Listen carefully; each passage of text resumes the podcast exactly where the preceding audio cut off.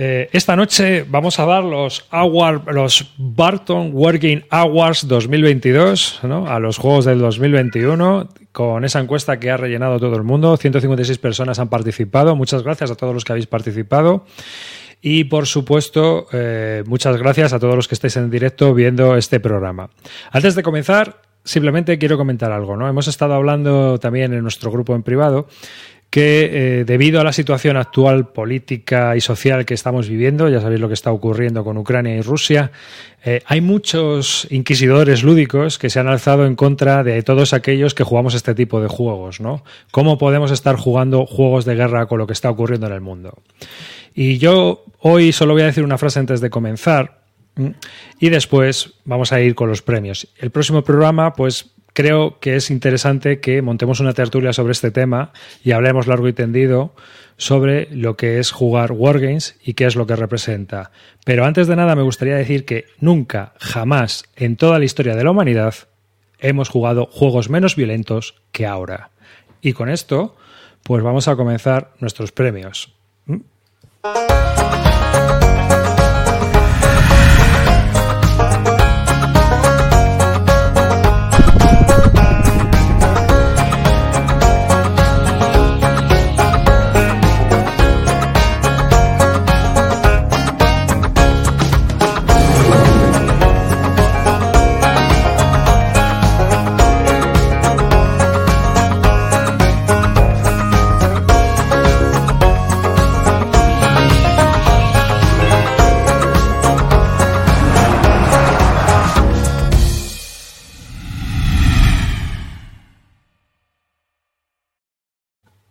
Pues nada, un saludo a todos, un saludo de David Arribas, este que os habla, y aquí ya presento directamente a Calino, que le tengo a este lado.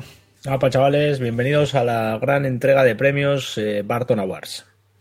Celacanto. ¿Qué premios? ¿Qué premios? Esto es un repaso a 2021 y vamos a hablar de, de cuatro historias. Y Río. Muy buenas, estoy de vuelta después de haber sufrido un viaje a Andorra para poder depositar todos los ingresos que hacemos gracias a vuestras aportaciones en Andorra y poder no desgrabar Hacienda. Las aportaciones realmente han ido para las webcam de Calino y de Celacanto que estrenan webcam para estos directos, ya que Celacanto se le lleva fatal y a Calino se le ha cascado. Así que gracias a las suscripciones y aportaciones que hacéis en la Army, pues podemos eh, renovar este equipo, mejorarlo y hacerlo guay. Y bueno, Vamos a comenzar los premios. También tengo que decir una cosa, eh, hablar un momento vosotros porque se me ha olvidado coger una historia y comentar algo. ¿Qué es lo que vamos a hacer hoy? Tardo medio minuto. Venga, vale. habla tu eh, Río, que no hablaste toda la semana pasada. Bueno, pues nada, vamos a establecer una, un nuevo estándar en la desgracia lúdica sí. con unos premios para lo más chungo, cutre y, y lo bueno, que todo el mundo demandaba, ¿no? Lo que todo, todo el mundo, demandaba. Eh, yo lo único que esperaría para la siguiente edición, esta es la primera, no ha podido dar tiempo, es que el propio Clint Barton hiciera una entrega especial de, debería, de, del, debería. del diploma, que hiciera una, pero bueno, lo gestionaremos para el próximo programa. Bueno, eh, lo que sí que os voy a decir es que hoy vamos a sortear un juego que nos ha entregado Carlos de Masqueoca, que no es otro que su juego, La carga de los tres reyes. ¿eh? Así que vamos a sortearle entre todos los que estéis aquí en directo para que alguien se lo lleve. ¿eh? Esto pesa un quintal, que lo sepáis. Así que es un juego que está lleno y hasta arriba. Así que después de los premios lo sorteamos y que haya suerte y que alguien se lo lleve, ¿vale? Así que con esto comenzamos. Se me había olvidado cogerlo. O sea, que, no, que no sortee amarillo que me toca. amarillo es que si quiere que participe, a mí me da igual. La zacatranca no de la SL ya la tenéis, la tenéis demasiado trucada, ¿eh? Sí, bueno, hay que inventarse otra. 2021. 2021 ha sido un año bastante peculiar también en cuanto a usos y disfrutes de los Wargames, en mi caso también. Eh, no sé cómo ha sido el vuestro. Y también la gente ha, re ha rellenado una encuesta y bueno, ¿cómo ha sido vuestro 2021, Río? ¿Cómo ha sido tu, tu 2021 en cuanto a Warning? Haciendo esta retrospectiva mientras mirabas la lista. Pues bastante mejor que el 2020, la verdad, porque 2020 con todo el tema del cuando se disparó la pandemia, pues fue bastante lamentable. Mm. Eh, mucho solitario en 2020, muy, mucho basal y ya 2021 pues ha sido un poco la vuelta a jugar en, en físico, ¿no? Y muchos juegos, mucho también todavía en solitario, pero sobre todo me quedo con eso, el volver a poder disfrutar a jugar con la gente, realmente como se, yo creo que como más, más se disfruta este hobby. Entonces, bueno, hay algunos juegos que en 2020 tenía había abandonado, como los CDGs o juegos donde son más complicados jugarlos en modo solitario y bueno, pues en este pues la he podido tocar más esos palos. Eh, vamos, volver un poco más al juego social y abandonar tanto el, el esquizo que tanto le di en 2020. ¿Y tú, Robocela, canto? Pues yo para mí ha sido un año raro. Eh, lo principal es que volví a jugar en, solitario, que hacía tiempo que no jugaba solitarios y con esto de la pandemia y que se iba alargando y el tema tal, en un momento dije, vamos a desplegarnos algo aquí y dejarlo montado y no sé qué. Y eso antes no lo hacía y lo empecé a hacer este año y, empecé a encontrar cosas que sí que me gusta jugar en solitario, que, que es el problema que tenía antes, que había cosas que me parecían demasiado pesadas. Eso y luego los grupos ha sido una cosa muy rara. Yo, yo antes picaba con tres, cuatro personas y las iba rotando, íbamos jugando cosas diferentes, pero me, quedé con un grupo estándar y, ahora somos tres, cuatro y quedamos todos los fines de semana y entonces eso sí que volvió un poquito más y sí que cogimos un poco ritmo. Sobre todo para jugar cosas grandes y cosas más largas, que es a lo que estamos ahora. Eh, no ha estado mal. Desde luego mucho mejor que 2020, eso seguro. Pero todos los cuatro vamos a decir lo mismo. Sí, yo creo que sí. ¿Y tú, Calino? para mí ha sido un año muy bueno. He jugado un montón, eh, mucho físico, mucho basal, grupos muy asentados, tanto en físico como por basal, eh, con mucha gente diferente, aunque sean eh, los mismos grupos, es mucha gente la que interviene en esto. Y vamos, para mí ha sido un año brutal. mucho juego. He repetido mucho juego, no he jugado mucho nuevo, pero todo lo nuevo que he jugado no he encontrado mucha morralla. O sea, solo eso ya mereció la pena. Para mí un año muy bueno. Yo igual, no sé qué deciros. O sea, que coincido con vosotros, sería repetirme. Realmente ha sido un año mejor que 2020 y al igual que Celacanto he descubierto que hay juegos que en solitario me lo paso muy bien, aunque tengan una carga importante. O sea, si son orgánicos en su desarrollo, el mantenimiento se me hace muy agradable. En cambio, otros que tienen digamos, como ritmos, sí que me preocupan más, ¿no? Hablaremos un poco de ellos durante el programa, pero yo creo que ha sido un año bastante bueno en el cual pues se, he podido explorar bastantes juegos distintos y que este me han catapultado a que este 2022 pruebe incluso más cosas, así que en próximos programas iremos viendo más historias. Y luego, bueno, pues os hicimos rellenar una encuesta a todos los que participáis eh, en el otro lado, ¿no? Todos aquellos que estéis en este, en el otro lado de la pantalla y que, bueno, pues que gracias al, grupo de Telegram, que también que, eh, entre otras cosas, que voy a poner aquí el eh, Telegram de Bisbélica, ahí está el QR por si alguien se quiere conectar y que gracias a, los directos y demás, pues tenemos un feedback mucho más intenso, ¿no? Hay una comunicación directa entre lo que son los oyentes y lo que somos nosotros, que eso ah, cuando yo empecé a hacer podcast en el 2012 eso no existía, ¿no? Te podían dejar un mensaje en un foro, te podían dejar un comentario en la página web, era un feedback bastante más limitado. Pero en la actualidad tenemos la suerte de poder tener un feedback directo y no solo eso, sino de poder compartir con, con, los oyentes. ¿no? La falta de tiempo también hace que, por ejemplo, no podamos montar saraos en Telegram eh, o esos escenarios de Discord, ¿no? Que podamos hablar entre nosotros. Pero bueno, a ver si podemos eh, sacar ratitos y podemos ir montando cosas tanto en Bislúdica como en Bisbélica para seguir trabajando con, la comunidad que, que, nos apoya y que, bueno, porque sin ellos esto no sería posible. Y vamos a comenzar si queréis. Y en la encuesta hicimos preguntar varias preguntillas. Eh, una de ellas era, vamos a esperar, que tengo aquí los premios, pero los voy a, voy a ¿No, había, ¿No había una intro especial hoy? sí, vamos a poner la intro. Es verdad, llevas razón. Toda la razón del mundo. Vamos allá, a ver qué se ocurre amarillo.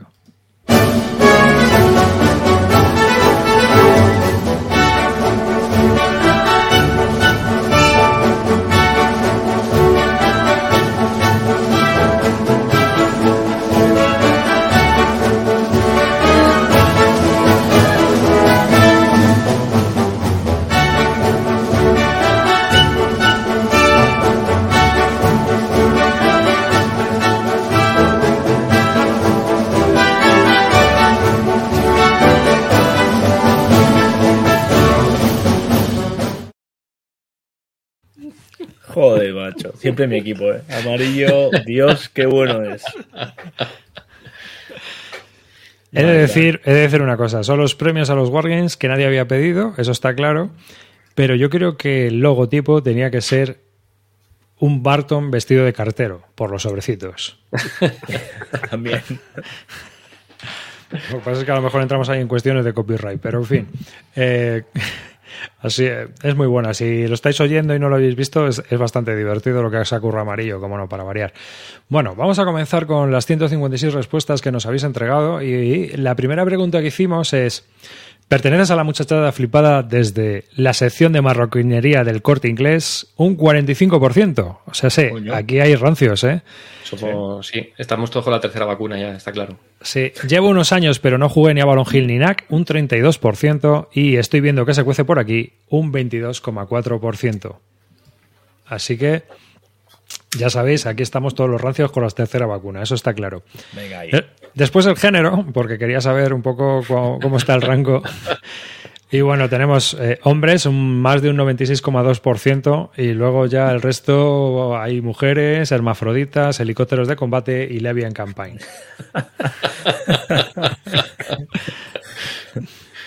La siguiente pregunta fue, ¿cuál es vuestra editorial favorita? Entonces, eh, aquí, vamos allá, aquí, lo tengo. ¿Cuál creéis que ha sido la editorial favorita de la gente? Poco mucho. Hay puedo. mucho, mucho, mucho, mucho, mucho de diferencia. La editorial favorita de Wargames de la gente que nos escucha es GMT, con más de 90 votos. Me, ha- la me ha sorprendido, ¿eh? Me ha sorprendido No, no. muchísimo ese porcentaje. A mí no, No. me sorprende. No. A mí sí. La sigue MMP Eso me sorprende más. con 19. ¿Mm? Y después Debir, la primera española, con 9 votos, que la han votado como mejor editorial de Wargames. Es la primera editorial española. Y mucha gente ha votado a la vieja Balon Hill y a la vieja NAC también. que ya- me ha llamado muchísimo la atención. Oh, pero pues, bueno, A mí me llama mucho la atención que haya un porcentaje tan alto de gente que valora GMT como la mejor. Joder, pero a mí no me sorprende porque ten en No, cuenta no. que en los últimos años ha sentado un estándar cuanto a juegos muy, muy. Ahora sienta lo que quieras, pero para mí, no, para mí por, por ejemplo, no es la mejor. Pero No, piensa no. que hay, hay un porcentaje de gente incluso que no suele jugar a Wargames que para ellos Wargames es GMT. Igual Sí. que en su día era Wargames era Baron Hill. Bueno, puede ser. Pero tú Puede piensa, Calino, a lo mejor piensa en tu ludoteca y mira de Wargames cuál es la editorial que más juegos tienes. Te digo ¿No que sería gana- GMT? No, gana Multiman. ¿No? Multiman. La mía sí. En la mía sí, pero bueno, es que claro, tengo sagas de juegos que tengo tres sagas eh, Es que- que, que son un montón. si sí, tienes eso grandes campañas ASL Claro. y BCS, ya fíjate Eso, lo que se te exacto. junta ahí. Exacto, los tres. Pero vamos, que G- G- entiendo que GMT guste, pero para mí los juegos de GMT. mm, no Hombre, es que- a- Pero GMT no es sé. más generalista, en el sentido de O sea, que tiene los sí. coins, tienes un montón de juegos que no son solo es and counters. Claro, Entonces, MMP yo creo que es un, es un público mucho más culo duro, porque, o sea, al final son juegos duretes. MMP no tiene una línea de juegos sencillos. Puede ser. Puede SCS ser. quizá, pero bueno. Yo no ser un descanso hasta que la LMMP no le ponga la última sigla que es la K. Cuando le pongan la K ya seré feliz y podré morir. El año que viene lo que podemos hacer es preguntar qué editorial española es la mejor de Wargames. Y así Mm. vemos la competencia que hay entre Doit, entre Dracuideas, Ojo, que entre entre Devir y eh, Wargames. Que, que esté David entre las mejores de todas es mucho ya, ¿eh? No porque tenga nueve votos. ojo, Ya, pero es que después de GMT y de, Joder, y de MMP, Bueno, ya, igual es- no es tan. Vale, vale. Nadie puso Sí. a Balance Press. Nadie puso a Balance Press. No, nadie lo ha puesto, es verdad. Para que veas, ¿es? O sea, siempre, siempre hay patitos feos. Esto es lo que hay. Bueno, eh, mirar. La siguiente es, eh, nos ves o nos escuchas en Twitch, en audio y en YouTube. Y como veis está muy repartida la cosa y coincide con nuestras estadísticas. ¿eh? O sea, más o menos es lo, que, lo mismo, lo mismo, casi el porcentaje que tenemos en estadísticas. Un 30% en audio, un 30% en Twitch y un poco más, o sea, más de un 30% en Twitch y un 33% en YouTube. O sea que en general un tercio más o menos en cada una de las plataformas. Y después, bueno, pues nos sigues en redes sociales. eh, un 69% de la audiencia nos sigue en redes sociales. O sea que, que también es, es bastante interesante, ¿no? Es llamativo. Y a mí me interesaba esta pregunta más que nada por saber cómo es la comunidad que nos sigue, ¿no? Entonces, pues para saber hasta dónde llegamos y, cómo, cómo está repartida en redes sociales o en, o en las distintas plataformas. Y coincide con las estadísticas, así que fíjate, ahí vamos. Eh, bueno, Hombre, lo de las redes sociales, la verdad es que simplemente con ver con lo del tema del Telegram, eh, que en una semana tuviéramos 350 seguidores, ya es Sí, pero bueno, si te ves ahí, ahí hemos dado, pico. Estamos en 378, una cosa así. O sea que tampoco te creas que vamos a avanzar mucho más. No creo, no creo que subamos mucho. Bueno, no sé. ¿eh? Yo también pensaba eso del otro grupo, el de Vis, el de Lúdica, y ya hay casi 1.300 miembros. ¿eh? O sea, ojo, ojo. Eh, en fin. Bueno, luego hicimos dos preguntas. Una es qué mejorarías y qué eliminarías. Y bueno, aparte de mejorarnos a nosotros y eliminarnos a nosotros en distintas votaciones que ha habido, eh, sí que nos habéis pedido cosas que a mí me parecen interesantes. Una es que pongamos más imágenes cuando estemos hablando de juegos. A mí me gustaría, pero la verdad es que a veces es muy complicado hacer el programa. ¿no? Yo os voy a explicar que eh, uno de los problemas que tenemos es que no tenemos un grupo de redacción. Y no, no, funcionamos como una empresa digital, somos simplemente cuatro que nos juntamos a hacer esto y a veces es muy complicado incluso hacer la lista de los juegos que vamos a hablar. Entonces eh, hemos pasado por diferentes procesos porque sí que es cierto que este programa tiene más preparación que Bislúdica, pero realmente la falta de tiempo a mí me encantaría poner muchas más imágenes y propias, ¿no? Hmm. Yo creo que amarillo no hace lo suficiente, igual hay que hablar con amarillo. Hmm. O sea, simplemente es, ordenar y organizar, no es más. Bueno, eh, tenemos también el... Eh, nos han pedido también que hagamos un bossings que puede ser interesante. No, pero puede ser interesante. Un bossing explicando, explicando el juego, haciendo las mecánicas. venga.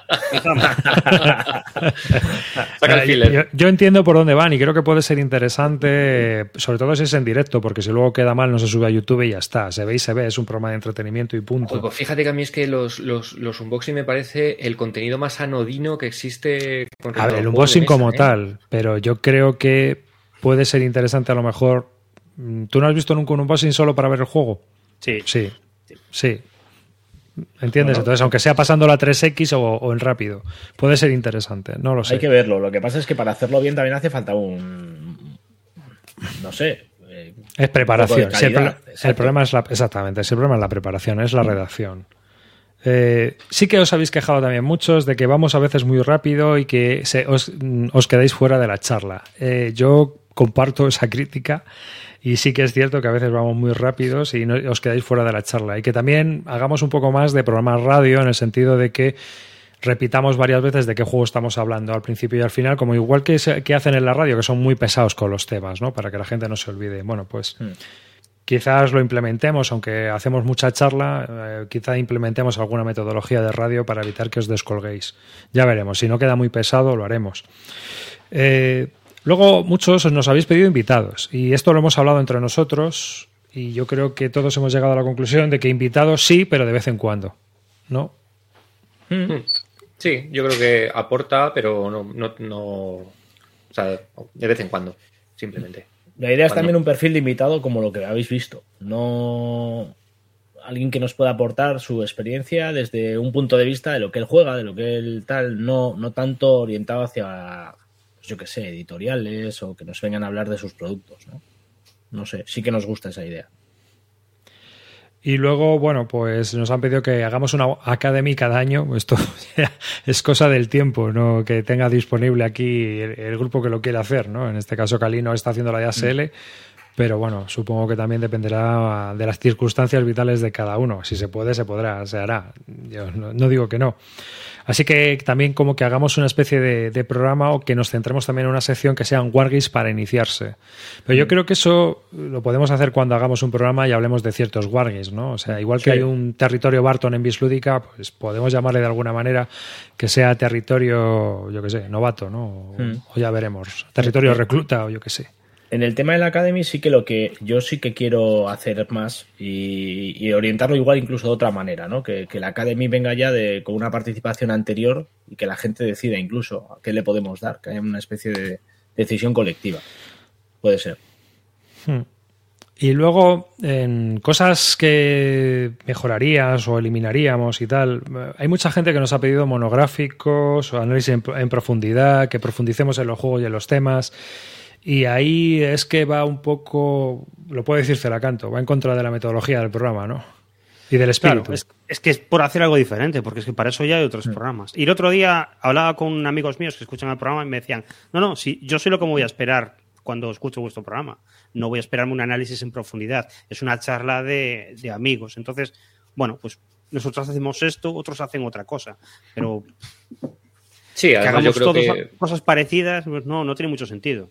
Yo creo que hay otros, hay otros programas ya que lo hacen y lo hacen muy bien y cuando quieres oír algo por cuatro horas de un contenido, pues tienes ahí el territorio Grognar, o tienes a los abuelos y Mm. entonces bueno, cada uno tiene que hacer su, su espacio y rellenar un hueco, vamos, eso no... Que si hace falta, se hace, ¿eh? que no es porque nos podamos. También tiene su trabajo, ¿eh? Ojo. No, no, es muchísimo, Joder, ¿eh? No, al final, tiene. eh, Luego, Para empezar, no igual, no encajo, igual no encajo en ese perfil. Es gente que sabe. Para empezar.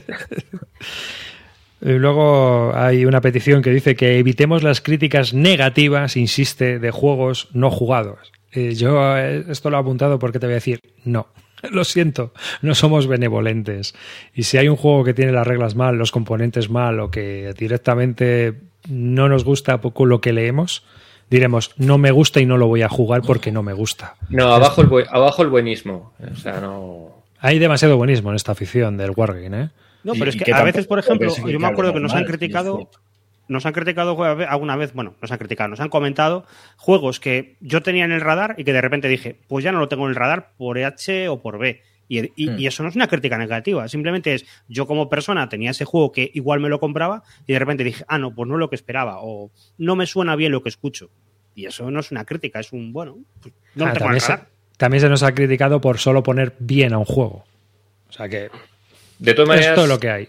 Es que Yo es muy también- también contentar a todo el mundo. O sea, son- No, no, es no, una sí, forma no, de hacer no, las cosas que si te gusta bien y si no tampoco voy a cambiar porque no te guste. A ver, yo una cosa que sí es eh, que nadie piense que lo que intentamos es sentar cátedra. O sea, que aquí Claro. estamos al cuñadismo. Es que es, Y- es lo que dicen, sois un poco cuñados, efectivamente. Sí, pues claro, Ya pero está. es que es lo que. Pero entonces que nadie busque aquí la verdad absoluta, ni. Porque es que ni siquiera nosotros coincidimos. Es más, cambiaremos, podemos cambiar de y- opinión.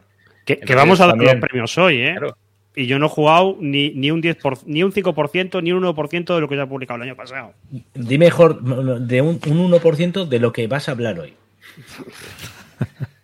Así que bueno, esto es la, la salsa del programa de esto es eh, reseñas con media partida o leyendo las reglas. Hmm. Ya, sab- ya sabéis lo que hay.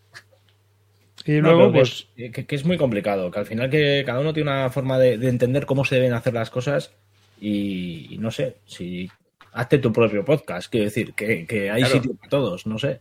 No, pero más- ¿qué es eso? Que, que la gente no espere que, que ni sentar cátedra, ni que no quiera sentar cátedra, ni que esto, o sea, esto simplemente es una opinión personal del acercamiento personal que tenemos cada uno de nosotros a los juegos. Y la gente Sí. le tiene que dar la importancia que tiene, que es cero.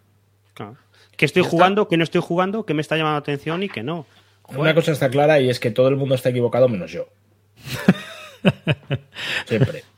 Si tuviéramos que darlo con criterio, realmente hablaríamos de dos, tres juegos que son los que controlamos. Y, de Y nada luego- más, porque- luego hay gente que, que tiene un poco de, reti- de- no sé, que tiene miedo a que esto se convierta en una teletienda por una posible influencia nuestra en los consumidores, ¿no? en los grupos de consumidores. Y bueno, yo ahí solo tengo que decir que esto es de Wargames. Yo no conozco a nadie que se haya hecho millonario vendiendo Wargames, así que no creo que nadie se haga millonario divulgando Wargames. Tenemos difícil dejar el trabajo. No Como dice Alberto, ya es una teletienda, efectivamente, ¿no? Pero bueno, a nuestra manera, en fin. Eh, queremos nuestros royalties. Eh, y con esto. Bueno, espera, yo quiero hacer algo. Eh, hay una de las cosas que han comentado también, es que se meten con mi flequillo. Quiero decir que, dado que soy el que tiene mayor cantidad de pelo de los cuatro, estoy bastante indignado con ese comentario. Pues estás, estás equivocándote. Roy y yo nos rapamos. No sabes hasta dónde podemos llegar. A ver, Sobre todo en el así. sobaco. Ahí es cierto. Y más abajo. Ese flequillo no te lo quita nadie. Eh, pasamos a, a la edad. Menos de 25 años, tenemos ahí un pequeño corpúsculo. en este caso, dos personas menores de 25 años. Hay una de 22 que nos ha puesto en los comentarios que tiene 22 años y que dice que sí es posiblemente el oyente de Bislúdica, de Bisbélica más joven. Eh, digo, bueno, pues ahí está. Después ya de 25 a 34, un 9%. El- luego ya tenemos el grupo grande que es de 35 a 49 y más de 50. Está claro que esto es el Frente Juventudes. ¿eh? Sí.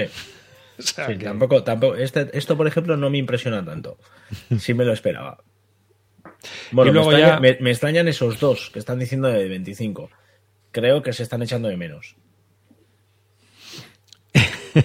Y luego ya tenemos cuáles son nuestro- los principales intereses. En este caso, hablamos de S Counters, CDG, solitarios, Wargames multijugador y todos los anteriores. La verdad es que está todo muy igual. Bueno, lo- los, que menos tienen son los Wargames multijugador, es decir, los coin y similares. Solo tienen un 18%. Aunque sí que es cierto que el 40% de los que han votado le dan a todo y sin problemas. Pero específicamente hablando, lo más interesante para, para los grupos que han votado es el S Counter, los CDGs y los solitarios. Es decir, que en esta se podía votar diferentes categorías y, y, bueno, pues lo que tú quisieras. Y bueno, pues ya hemos llegado a la parte de los premios, ¿no? Que es la parte divertida. Así que eh, yo creo que vamos a comenzar otra vez con este vídeo de amarillo y le damos, ¿no? Empezamos con los Venga. premios que. ¿Mm? Allá va. Estoy hasta nervioso. Uh.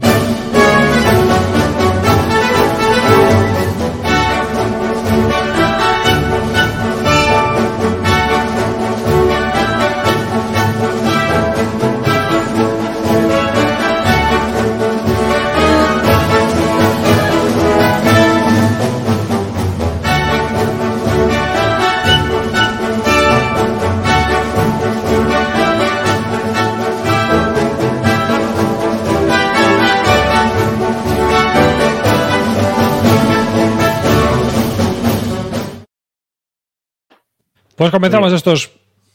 Dime. ¿Qué, me- qué me ha metido? ¿El cuerpo de Putin en la foto amarillo? ¿Qué ha hecho ahí? ¿Quién es ese? ¿Qué es eso? Creo que es el de Apocalipsis Now, ¿no? ¿Qué mierda es esa, tío? No sé, ¿el cuerpo desnudo ese? ¿Era Putin montado en, en un oso? ¿Qué coño es eso, tío? No me jodas, amarillo, hazme algo serio, tío. Hostia, dale, venga, dale, ya estoy de mala hostia. Quítate la, la sudadera. No, pasa Bueno, el primer punto que vamos a votar, ¿cuáles son las mejores reglas que eh, ha- habéis leído durante el año 2021 para este premio 2022? ¿Qué juego es el que tiene mejores reglas? Y de menos a más ¿eh? es el Hella Ripes, ha votado la gente, Cruzado de Revolución, Combat Commander Europe y el que mejor el mejor juego con reglas que ha habido en 2021 ha sido el Atlantic Chase de GMT.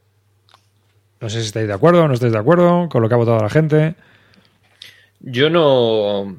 Las del Atlantic Chase no me las he leído, pero conociendo otras reglas de Jeremy White, mm, lo entiendo perfectamente, porque el tío es, un, es una máquina escribiendo reglas. Las reglas del Atlantic Chase son una burrada. Sí, Están sí. súper bien redactadas y son de las pocas reglas que vienen 45 libros que cuando las ves dices, ¿para qué otra vez 45 mierdas si no te ponen todo en un libro? No, no. Este libro, este, este juego está hecho como se deberían hacer. Además, un juego que tiene unas- una complicación, eh, no es muy grande, pero hace que las reglas te ayuden a que sean mucho más fáciles.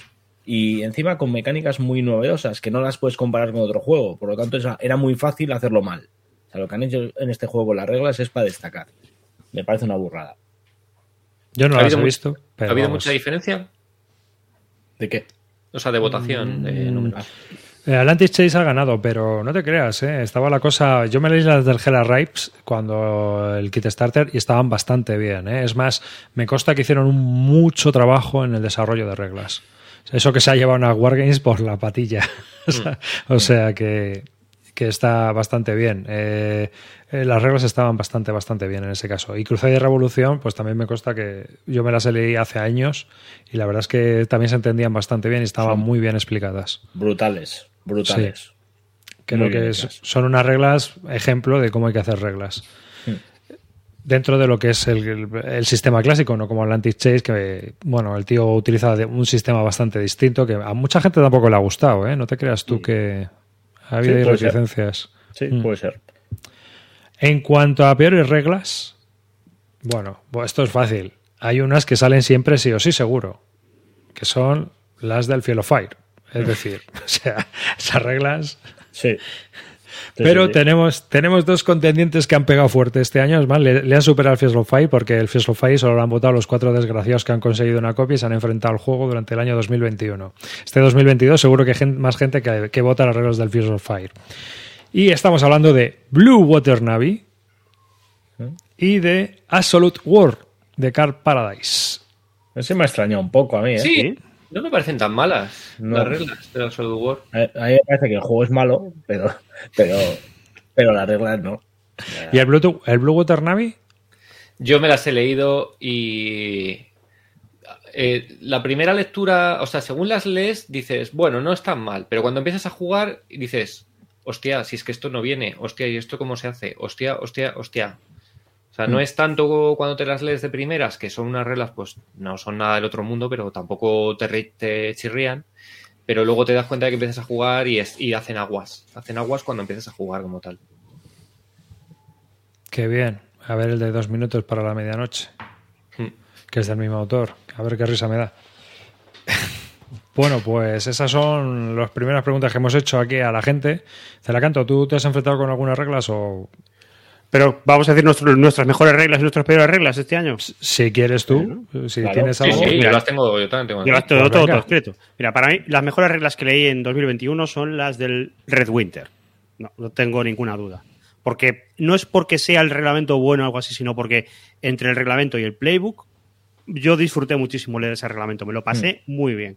Ya lo conté aquí y, Mm. y pensándolo es que, es que está muy bien. Es que yo, yo juego Wargames para esto. Porque Qué me guay. explica el racional de por qué toma las decisiones y luego lo vas viendo con las reglas. Y es una delicia leerlas. O sea, me, me lo he pasado bomba con esas reglas. Qué bueno. Y, ¿Y- y las peores? Y, las peores, pues de 2021 hay, var- hay varias historias. Yo aquí he puesto, he hablado de varios juegos que, que desistí. O sea, que leí las reglas y dije, no, aquí no, van a rascar. Y por ejemplo, ahí yo, yo no, no he podido con el, con el Rommel, con el Dog Romain de Desert, que es una- un juego en el que he intentado varias veces y no, no soy capaz. Hay algo ahí que me supera. El Enemy Action Ardennes tampoco fui capaz. Tengo que ahora que hacer el segundo asalto. Luego, hay un juego de Richard Berg que intenté jugar este año, que fue el de Desert Fox, y después de las reglas dije, no quiero jugar a esto, y lo vendí. O sea, que el cabrón de Roy ha jugado cuatro juegos este año y tres han sido las peores reglas que ha leído del año, ¿no? No, pero espera. Y luego le quiero dar un cariño muy especial a las reglas, coherencia total, a las reglas del Successors. Que yo, yo mismo Sí. he corregido. Hostia. Porque son unas reglas en las que adaptaron las reglas de, de Simonitz para hacerlas más jugables para, para un público euro y yo creo que, que fracasan en, en su, en su Sí. objetivo. Sí, yo a la yo- gente que empieza a jugar a esto le digo que Mm. se busque las reglas de, de GMT que son mucho más claras. Sí, sí, yo estoy de acuerdo con Roy, además que me lo dijo él cuando me llegó el juego, le dije, voy a jugar, y me dijo, "Pff, no te leas las reglas, o sea, léete las de GMT, y luego ya te vas si quieres al final que pone las diferencias, porque es verdad que, eh, si- sobre todo si estás acostumbrado a reglas Ah. más concisas, lo de GMT va al turrón y las otras la- se extienden y... Eso es curioso, ¿no? Porque algo que ya estaba bien. Claro, pero es que han intentado cambiarlo para que una persona que no juega a Wargames se le sean atractivas estas reglas, pero no lo han sabido hacer bien. No, No sé. para mí no es perfecto como, como ha quedado. Son farragosas, repiten muchas cosas una y otra Sí, vez, lo que siempre es, cansa sí. mucho. Eso es Luego, cuando quieres consultar algo, es muy complicado porque no sabes dónde estaban, estaban aquí o estaban allí, o Ya. falta un glosario, faltan estas cosas. Sí, sí, Entonces, sí, estoy totalmente de acuerdo. Mm. Se llevan un, un cariño especial de aquí. Yo, mirar, las mejores que, bueno, así cosas que me han sorprendido y que me han gustado por su claridad, me gustaron mucho las del Space Empires 4X, porque me parecen unas reglas muy claras, muy directas, se aprenden enseguida y van al turrón Sí. y enseguida te lo explican todo y, joder, se aprende súper bien en el juego, no tiene nada. Es alucinante. Las de Lambón también me gustaron mucho las reglas. Creo que han hecho un muy buen trabajo de desarrollo de reglas. Y luego, bueno, pues con Bomborries, que ya tiene un sistema como ha explicado, y todos los juegos que he leído, pues ya claro, es que vas de corrillo, el tío ya lo explica todo igual, entonces vas de un juego a otro y estás leyendo lo mismo, no es, no, no es nada complicado. Y luego, como mierda absoluta de reglas, pero una mierda como la Copa un Ciprés, y no voy a decir las del Fearless Fight para no repetirme, que sí, The Tide at Sunrise, ¿eh? que es un juego de, de MMP eh, desarrollado por nuestro colega el Skywalker, el Stark Wither, que es sobre la, la guerra ruso-japonesa de 1904 a 1905 y las reglas son la mayor mierda que nos podemos echar a la cara porque lo que hay que hacer es irse a la BGG, mirar en los comentarios y buscar un tío que ha traducido las de Japón, o sea, las de que salieron en la revista donde se publicó esto inicialmente, en una revista japonesa y entonces haciendo una especie de engendro, coges un rotulador, ¿sabes? Coges un rotulador de estos de marcar CDs antiguos y vas tachando todo lo que ha añadido Starwither. Eso para empezar. Y después tienes que añadir un par de cosas que quitó. Y entonces el juego se te queda como el original, sin, el, eh, sin que metiera este la mano, y el juego se te queda jugable. Pero lo peor de todo esto es que viene una parte naval que no hay ni reglas, pero sí te vienen los counters. Es una cosa muy rara. Eso ¿Vale? tiene un vídeo, tiene un vídeo Firefax del, del juego y cuenta todo esto también, sí. Sí, pero se le ve a él muy enojado, pero el juego es perfectamente jugable como viene. Lo único que, que claro, si quieres jugar eh, como quiere el autor japonés, Yukihiro Kuroda, te tienes que ir a la BGG y, y entonces te van diciendo todo lo que tienes que tachar en las reglas. Y ahí tienes el juego que el japonés eh, diseñó originalmente y es el, el juego que en teoría funciona bien. O sea, que, que está bien hecho ya desde, de- desde base o está desarrollado en Japón y por lo tanto el Starwide simplemente metió ahí la mano para poder cazar su parte de pasta como, como desarrollador o como lo que fuera. Star Weather nunca defraudando, ¿eh? Nada, nada. Ah, tío, es horroroso. A ver, bueno, Calino, sorpréndeme. Eh, yo una de las cosas que he hecho es elegir todo cosas que he jugado este año por primera vez, ¿vale? Porque dentro de lo que habéis dicho todo me parece tal cual lo estáis definiendo, pero hay cosas que de esas que yo no las comparto este año porque las he jugado otros años. Me...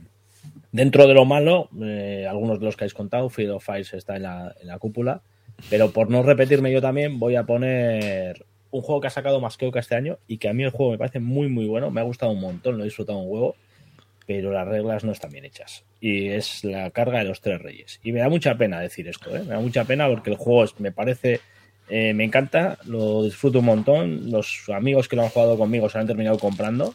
Es un juego eh, que tiene, se- se- me encanta lo que, lo que propone, lo que hace y lo que, y lo que demuestra, pero las reglas no ayudan a entender en absoluto el juego.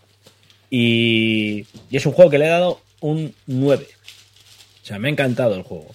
Pero con todo, eh, tengo que reconocer que esas reglas requieren una revisión de principio a fin. Lo, lo chungo de esto es que te ves el vídeo donde lo explica y te enteras de todo. Eso es otra. Pues claro, a mí me lo ha explicado Carlos el juego. Entonces, claro, yo. Claro, lo si te lo explica fácil. Carlos, de puta madre. Lo he tenido muy fácil, pero no es lo normal tener al diseñador eh, al otro lado del teléfono. Que sepáis todos los que estéis en directo que hoy vamos a sortear la carga de los tres reyes de Masqueoka aquí para todos los que estáis en los premios. Con, con Como todo premio. esto, con todo esto, diciendo esto, podría estar entre los mejores juegos de este año para mí todo, ¿eh?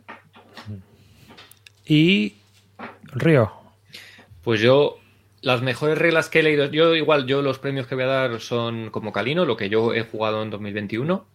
Las mejores reglas para mí han sido también de Jeremy White, pero las del Storm Above the Rage, que siguen un poco la misma filosofía que las del, las del Atlantic Chase.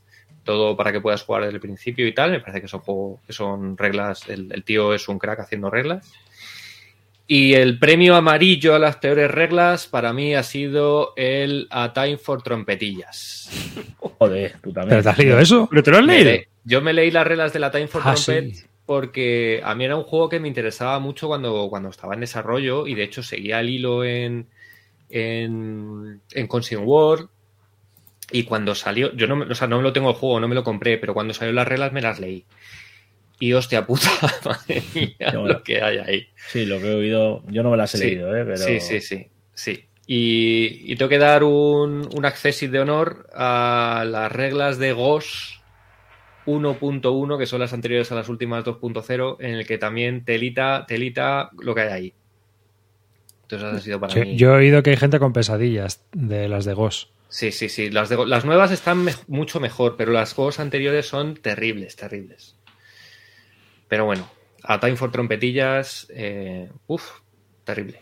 Bueno, pasamos ahora al premio al mejor juego publicado en español. ¿Cuál es el mejor juego que se ha publicado en español?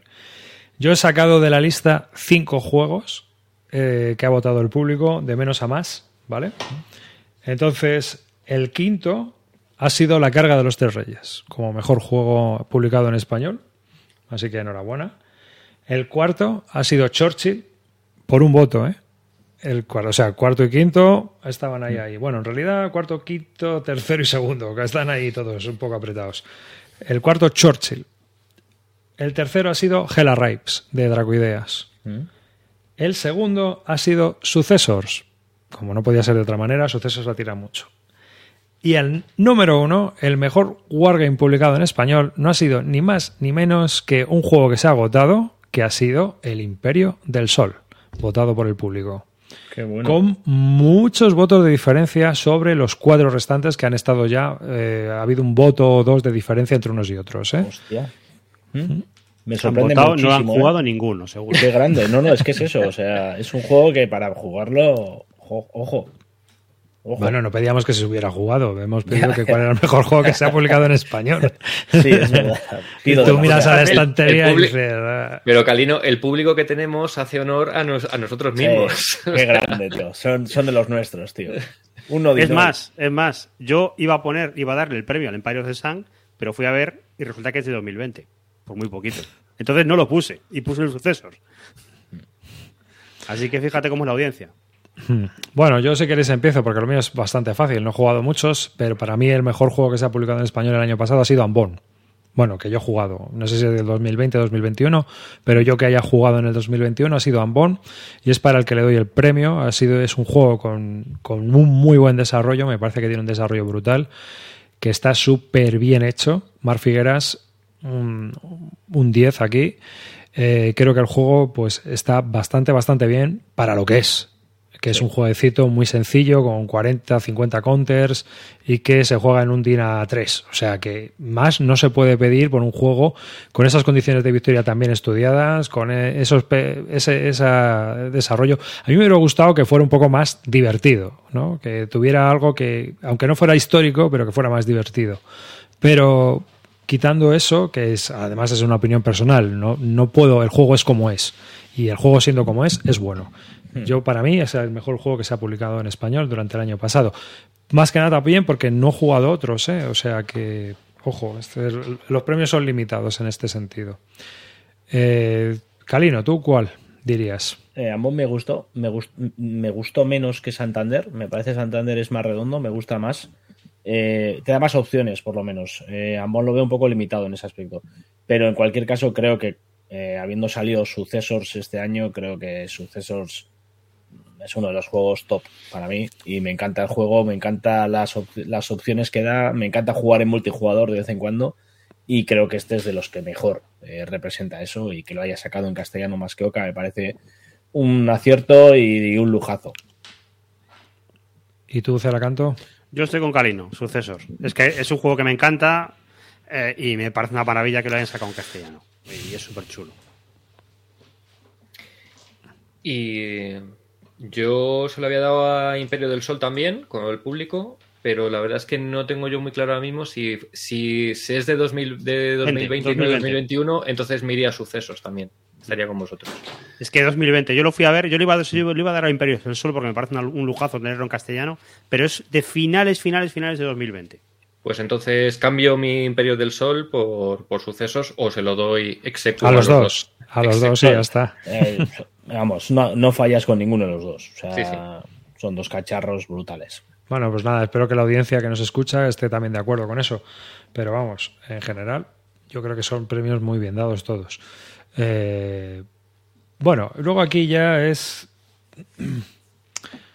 hay una lista de Wargames. Pero hizo una pregunta: que ¿qué Wargame comprado en 2021 que te mueres por jugarlo y en la estantería cogiendo polvo? Está. Bueno, uno de los que más ganó también fue el Imperio del Sol. O sea que. los mismos que lo votaron como mejor, luego lo pusieron aquí. Bueno, luego hicimos eh, la pregunta siguiente, que es, ¿cuál es el Wargame con mejores componentes que ha habido el año pasado, o que has jugado el año pasado? ¿no? Entonces, el público, la, la, audiencia ha votado lo siguiente. En el puesto número 5 está 303 Escuadrón de Dracoideas, como, como juego con mejores componentes. En el número 4, Across the Book River, la segunda, el segundo juego de Buca Simulations del sistema de Crossing the Lines. En el tercero, Atlantic Chase, con juego como mejores componentes. En el segundo está La carga de los tres reyes de Masqueoka, que es cierto, esto pesa un quintal y trae de todo. Y en el number one está de nuevo Successors de Phalanx y Masqueoka y Nag Wargames. ¿Vosotros habéis jugado así un juego con componentes que digáis, wow? Yo los que tengo son los mismos. Yo tenía aquí apuntado La carga de los tres reyes, que me encanta el arte de Iván Hmm. Eh, y la verdad es que el, material todo está, el juego está estupendo. Y Sucesos, que me parece que también tiene una producción cojonuda. O sea, para mí esos dos han sido los top de, componentes. A mí me pasa, bueno, lo que los dos los tenía también, y el Atlantic Chase también lo tenía por diferente. No tanto porque me gusten los componentes, porque no me gusta que tenga tantas cosas, pero. Y sobre todo voy a destacar un juego que no es de este año, pero que yo lo he descubierto este año en la serie, y me gusta muchísimo sobre todo la empresa que los hace. Cada vez voy más en contra de juegos superproducidos, no me gusta lo que hace Sucesos, no me gusta que traigan minis, no me gusta que traigan eh, exceso de material, incluso a veces hasta me sobra el, mapa montado, empiezo a, empiezo a disfrutar mucho más de una caja fina y pequeña que me entra aquí, más allá de la caja que acaba de enseñar Roy. Y para mí, por ejemplo, la casa referencia que mejores juegos hace y que siempre que abro una caja de ellos, digo, esto es lo que yo quiero en un Wargame, es Exasim. Y Exasim tiene el producto que para mí es redondo. Y por poner un ejemplo, voy a la, serie Eagles con el Igni o el Quatrebras, que este año he descubierto esta serie, y son brutales. Cuatro causas, counters perfectos, ya con el troquel bien, bien definido, bien, bien redondeado, sin tener que hacer mierdas de, clipear y hostias que a Roy le flipan y son por lo que realmente disfruta esta afición. Y, y en papel, y fuera, no quiero más. Ligny, mi juego de este año, el mejor componente. Yo de los que he jugado te diría Crossing the Lines a Agen, que también tiene los contes en esa mm. línea, que los deben de hacer en, en Trifel, ahí en Polonia, lo que sea, y, la producción es de euro. Es una producción de euro a Wargame, lo único que trae el mapa, el mapa de papel. El nuevo, Across the Bar River, trae el mapa montado también, ¿eh? Pero no está mal, está muy bien montado, ¿eh? Es un mapa tipo euro y está muy, muy bien, no se comba, no está nada combado ni nada. Y está, para ser montado, está bastante bien. Como no es muy grande, bueno, pues es manejable. Dentro de lo que cabe, no tengo pegas. Pero sí que yo, yo prefiero, cuando son mallas hexagonales, prefiero que el juego sea de papel. Ese es uno. Y luego otro, por decir algo diferente, bueno, no en componentes, pero sí en, ilustraciones y demás, Verdun 1916. Verdun 1916 es un juego que aunque los componentes no son top notch, o sea, no son lo mejor de lo mejor, sí que las ilustraciones, los bloques, las cartas, todo lo que trae el juego está muy bien diseñado, te da ese aire de desesperación de batalla que trae el juego y que, bueno, pues te crea un ambiente negro, ¿no? Un ambiente oscuro a la hora de jugar con las ilustraciones de Tardí. Está muy, muy bien. Eh, Ceracanto, tienes. Yo precisamente iba a decir eso. Yo no creo que en ella. No tengo ningún juego que, haya disfrutado mucho con los componentes, pero precisamente por decir uno, iba a decir el Verdún, porque aparte ha, sido muy fácil. Ha cogido los componentes de las ilustraciones Tardy, que hmm. son de un cómic, y las han adaptado y les ha quedado muy bien como, como idea. Y la verdad es que yo creo que eso habría que, resaltarlo. Arrasó en los premios de, de Wall y yo creo que merecido. Sí. Pues fíjate que a mí, o sea, las, las ilustraciones, eso, no he jugado al juego, ¿eh? pero lo he visto. Pero a mí el tema de las fichitas de pie y tal, a mí no me gusta una puta mierda eso. Nada. Bueno, no, pero luego juegas y no es y no es nada molestoso, ¿eh? No. Está, está bien, está bien. Está bien planteado. Una vez que te pones a jugar físicamente, está muy claro a la hora de ver cuáles son las que están fatigadas, Ya, las yo que no no. sé, es, es una opinión muy de cuñado porque no lo he jugado, pero así el planteamiento inicial no, no me gusta. No. Ah, yo te digo que luego en mesa, cuando te pones delante de él, funciona bastante bien y se ve todo muy claro, ¿eh? Sí, funciona así. Sí, vamos, ya te digo yo, no sé. Hasta, Ahora, que le des, hasta que le des una patada. bueno, ya hablaremos de novedades. El Oye, nos hemos saltado una vamos a pregunta, hablar de ¿no? novedades. No nos hemos saltado la de. No, es que hay juego? cosas que es que es que es muy difícil. Ah, bueno, ¿tú quieres contestarla? Yo sí. Y es que ¿Qué igual es? alguien lo tiene y me lo vende, entonces. ¿El Wargame deseado? sí. ¿Qué Wargame deseas tener y no tienes? Sí, llevo años detrás del Kawana, Kawanakajima. Desde que probé el, el Tenkatoichu y sabiendo que era de la misma serie, llevo años detrás de ese. Y, y nada, es algo que no, que no consigo por ningún lado. No lo consigo, no lo encuentro, no he buscado por BGG, por todos lados y nada, no hay opción. ¿Pero pero has hablado con Exasim ahora que reeditan el Tentacoichu para ver si lo reeditan también? Que Pero no. no, iban, no iban a, a retocarlo. Yo había leído, pero no sé, esto es de cuñado total, ¿eh? porque ya ni me acuerdo ni dónde ni cómo, y lo mismo fue alguien que lo comentó como diciendo, a ver si lo hacen, que iban a retocar el juego, es decir, que iban a sacar una reimplementación o, o Pero- De Tenkatoichu, creo, ¿no? segunda No, no, no, de ese, que iban a hacer segunda edición. Ah, Pues Seguramente. Pues, pues posiblemente. Y basta que me lo compre y lo consiga para que lo hagan. O sea que. Pues es ya posible. sabes, consíguelo y hazlo. Sí, sí. lo Pilla uno. Mm. Vale. Mira, ¿Tenéis yo aquí en vosotros esta, alguno? en esta categoría yo iba a poner algunos de estos que, que tengo raros, pero me voy a poner uno que no voy a comprar nunca, que es el Holfast Pacific, que es un juego de Holfast, que es una especie de versión del Victory in the Pacific, que es un juego que es un tiradados, pero que a mí me hace mucha gracia. Y hay una versión de Holfast que es parecido y que dicen que está guay, que aparte reduce la duración, pero ¿qué pasa? Que este juego cuesta una pasta absurda. O sea, Pero cuesta- absurda. pero absurda. Entonces es un juego que digo, como no lo vea de segunda mano, no lo voy a comprar. Porque por 70 pavos no me voy a comprar un tiradado. Pero es que estos, eh, estos de Worthington Games son juegos de 70 pavos que deberían valer 50. Claro. Claro. Pues eso, si cuesta 50, pues vale, pero 70 por O una sea, cosa o sea, que tiene unos 80. dadetes. Venga, pues yo de, de qué me gustaría tener y no tengo, eh, me gustaría tener todo el Death Ride Kursk, La caja de madera esa, el baúl. el baúl de madera ese de- con, que vale 2.000 pavos con todos los juegos dentro, ya puestos a pedir. Y hay un juego que sí que me gustaría tener, pero también este es absurdo lo que piden por él, es el DAC 2. Pero alguna vez que lo he visto en venta, eh, o sea, para un juego que sé que no voy a jugar nunca, que simplemente por... por- Coleccionismo. Por coleccionismo, pues no, no me quiero gastar 400 pavos. Pero bueno, son dos juegos ahí que, que me molaría. No sé, yo es que tengo tantas cosas en esas listas que es que. pff, No sé. Ahora mismo no sabría deciros. Quizás. Es que. Me queda en blanco, ¿eh? Pero di uno raro, uno raro que, que no vais a conseguir de ninguna forma o algo así. Venga, va, uno que es muy difícil de conseguir y que encima lo tuve, pero como no jugaba en esquizo, me deshice de él. Hace mil años, cuando salió, el Güelfo Sanguibelinos. Como me gusta el tema histórico, pero vamos, más, más por tema fetichista de que esa campaña me gusta, porque luego posteriormente he leído la, sobre la historia de Barbarroja, de esa cruzada que hubo y de todo lo que representó para la Italia de aquel momento. Y ese es un juego de tres batallitas medievales basado en el Men's of Iron y que obviamente ni se puede conseguir ni hay visos de conseguirlo en la vida. Sería ese, por ejemplo. ¿Mm? Guelfos sanguibelinos. Eh, pues nos vamos con esto al hype. ¿Cuál es el juego que estáis esperando con mayor deseo? Y el público lo que está esperando, lo que está esperando es lo siguiente. En el cuarto lugar, porque aquí no he puesto quinto, porque hay tres, tres en empatados, son el Plantagenet, Plantagenet de Russian Campaign y Una Guerra Imposible de David Gómez Reyes. O sea, Plantagenet de Paco, eh, Una Guerra Imposible de David Gómez Reyoso y de Russian Campaign, que lo va a publicar GMT en, en algún momento de esta O, vida. o compas, o compas. Eh, Los dos, los dos. Elige, elige tu versión preferida. Yo me quedo con la de GMT. ¿eh? Ya. En el tercer puesto, eh, Enemy Actions, Kharkov, es el que más gente está esperando también. En el segundo, Pacific War, que ya no hay que esperarlo. Aquí tenemos ya la gente con, con ese pequeño baúl, ese pequeño ataúd. es pequeñín, ¿eh?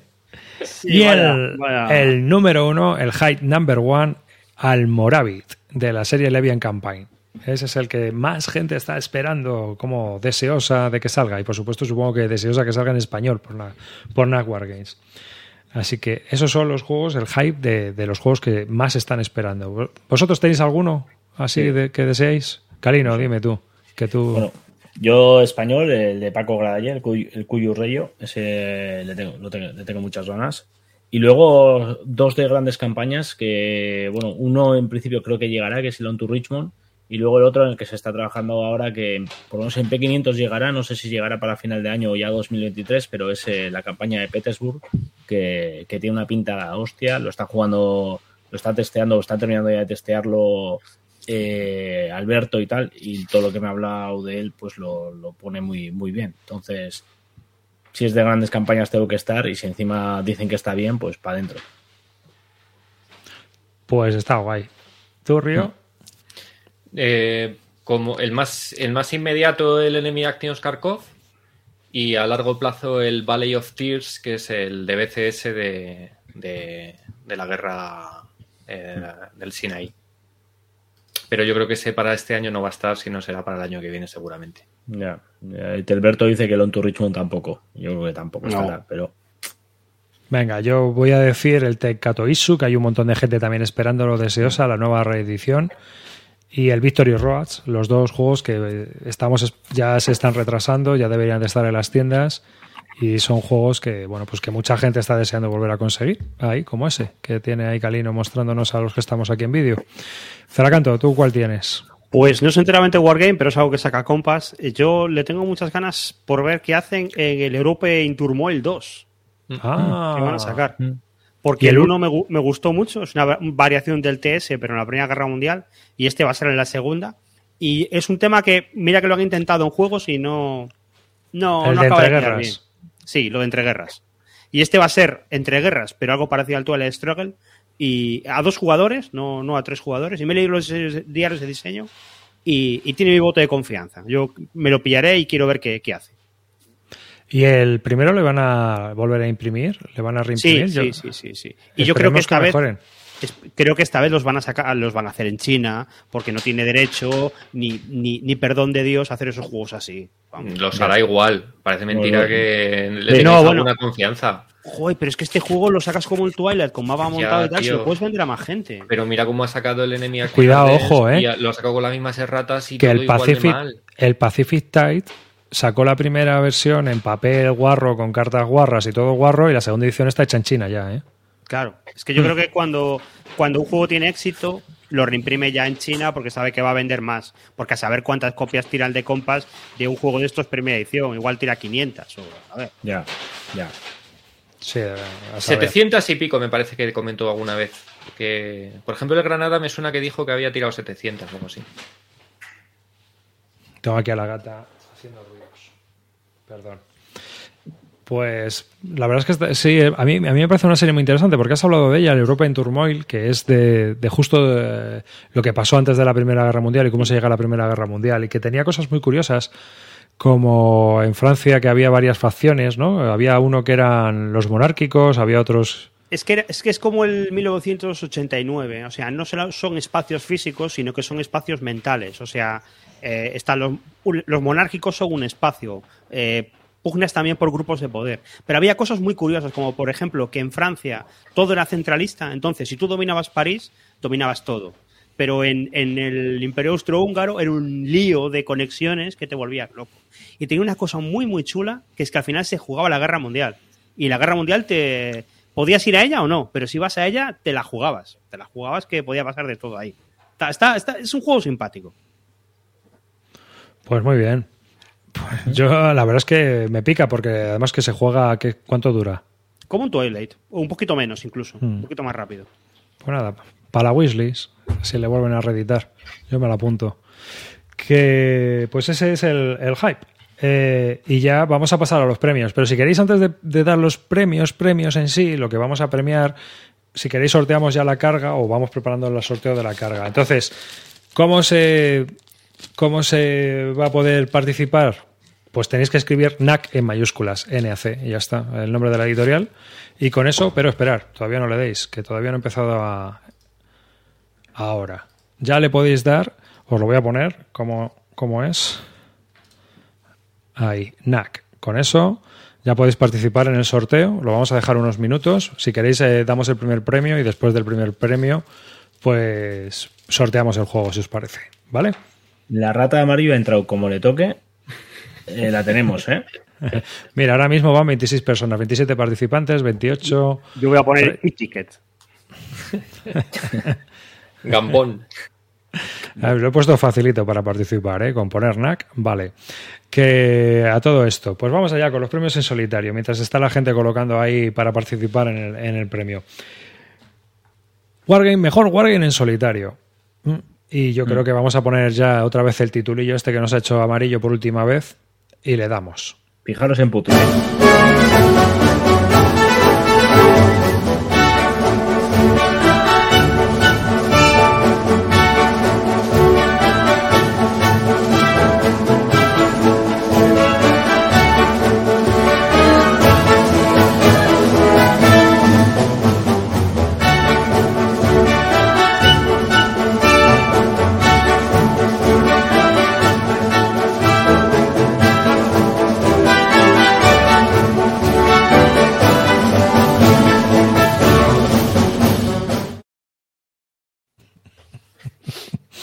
Que.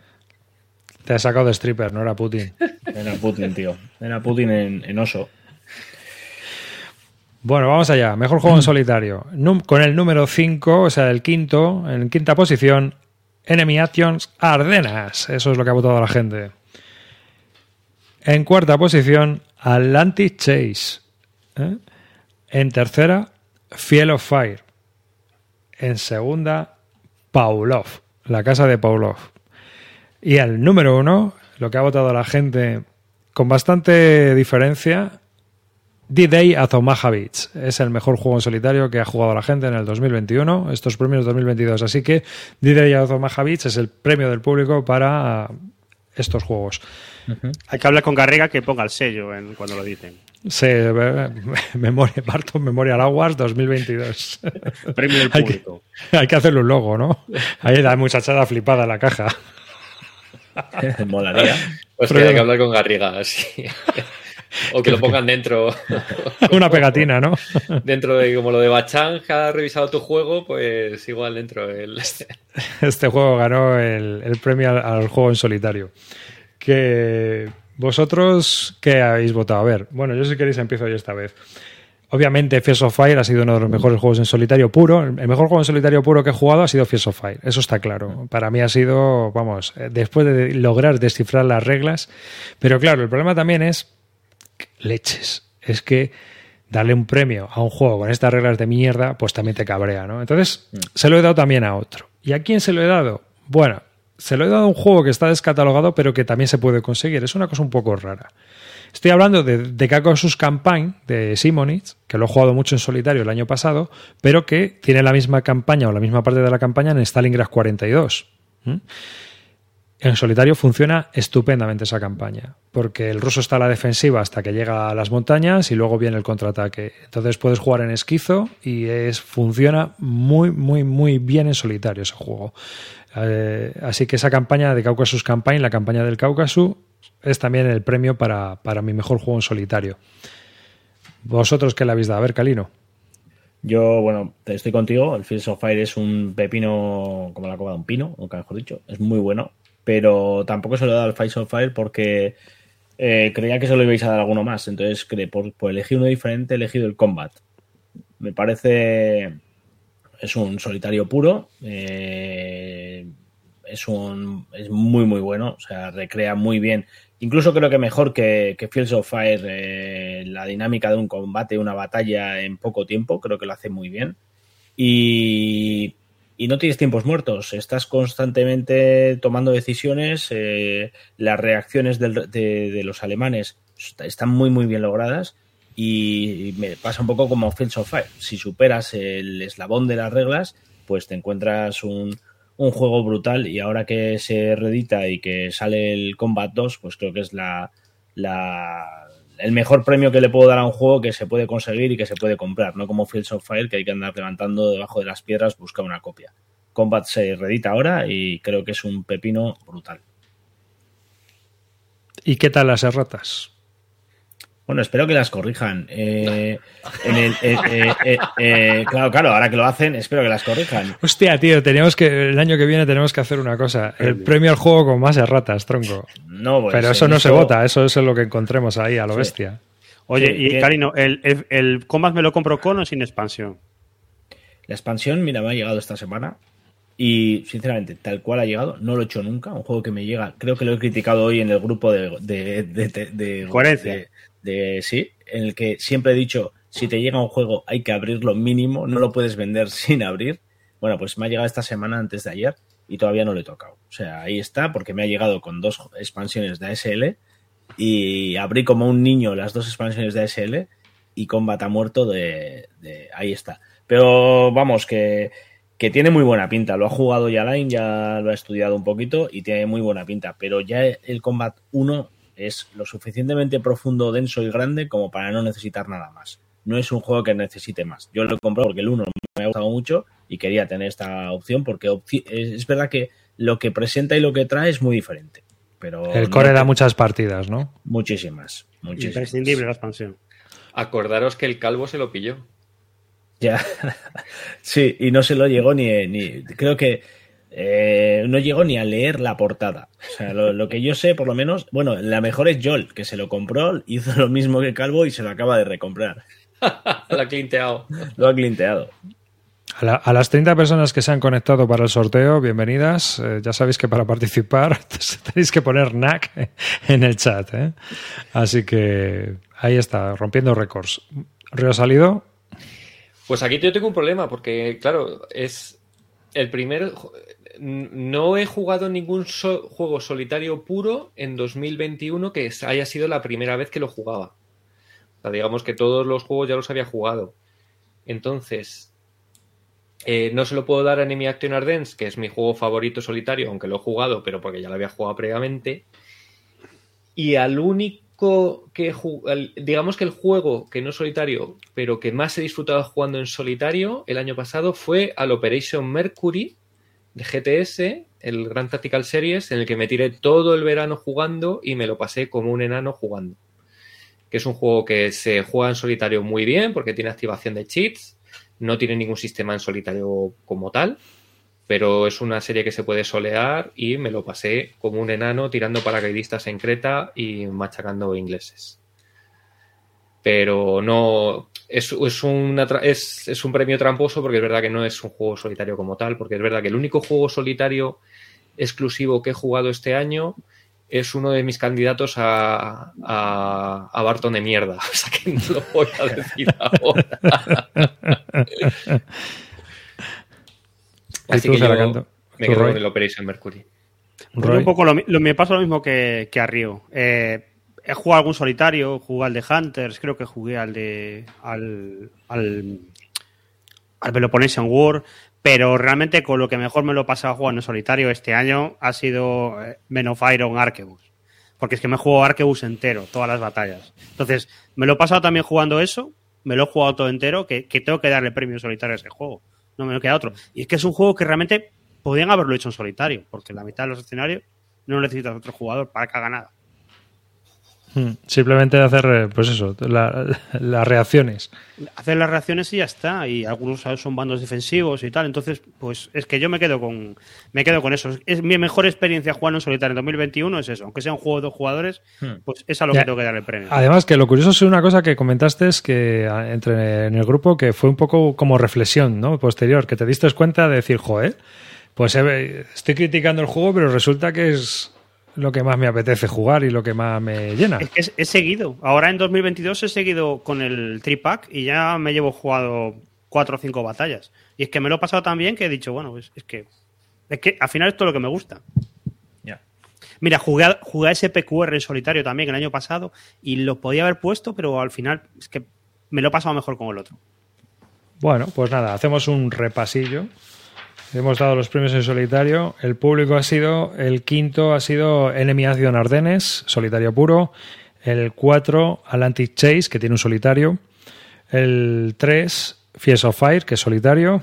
El 2, Pavlov en solitario. Y el 1, D-Day Azomaga en solitario también. Y bueno, luego ya nosotros Combat también. Y que no son solitarios, pero que se pueden jugar en solitario. En mi caso, Stalingrad 42, lo doy a él. Y bueno, menos Iron Arquebus y Operación Mercury, ¿no? Vale, bueno, pues dicho esto, vamos a darle a la salsa de la vida aquí. Vamos a, sortear, ¿no? A ver qué, qué tal. ¿Estáis todos preparados? Hay 69 personas. Venga, alguno más, eh, el último. Nada. Le vamos a dar, ¿vale? Zukov ha puesto NAC 35 veces ya. Uy. Uy. Uy. Casi se lo lleva chipinazo, pero no, ha sido Erresillo. Pues nada, Erresillo. Campeón. Enhorabuena. Bueno, a ver si está. si está por aquí, o se ha ido ya. Si no está, lo volvemos a sortear, ¿eh?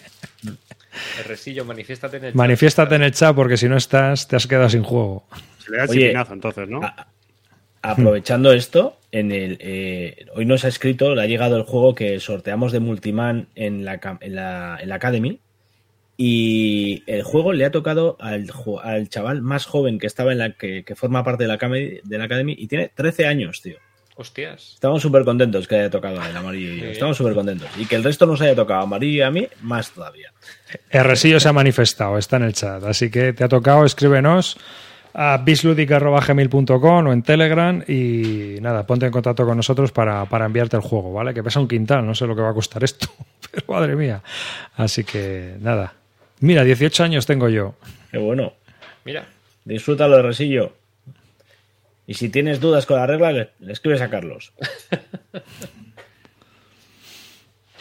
Pues nada, enhorabuena. Así que vamos allá. Eh, de, los dos que hay que tienen menos de 20, la ha tocado a uno. De los dos que no se escuchan.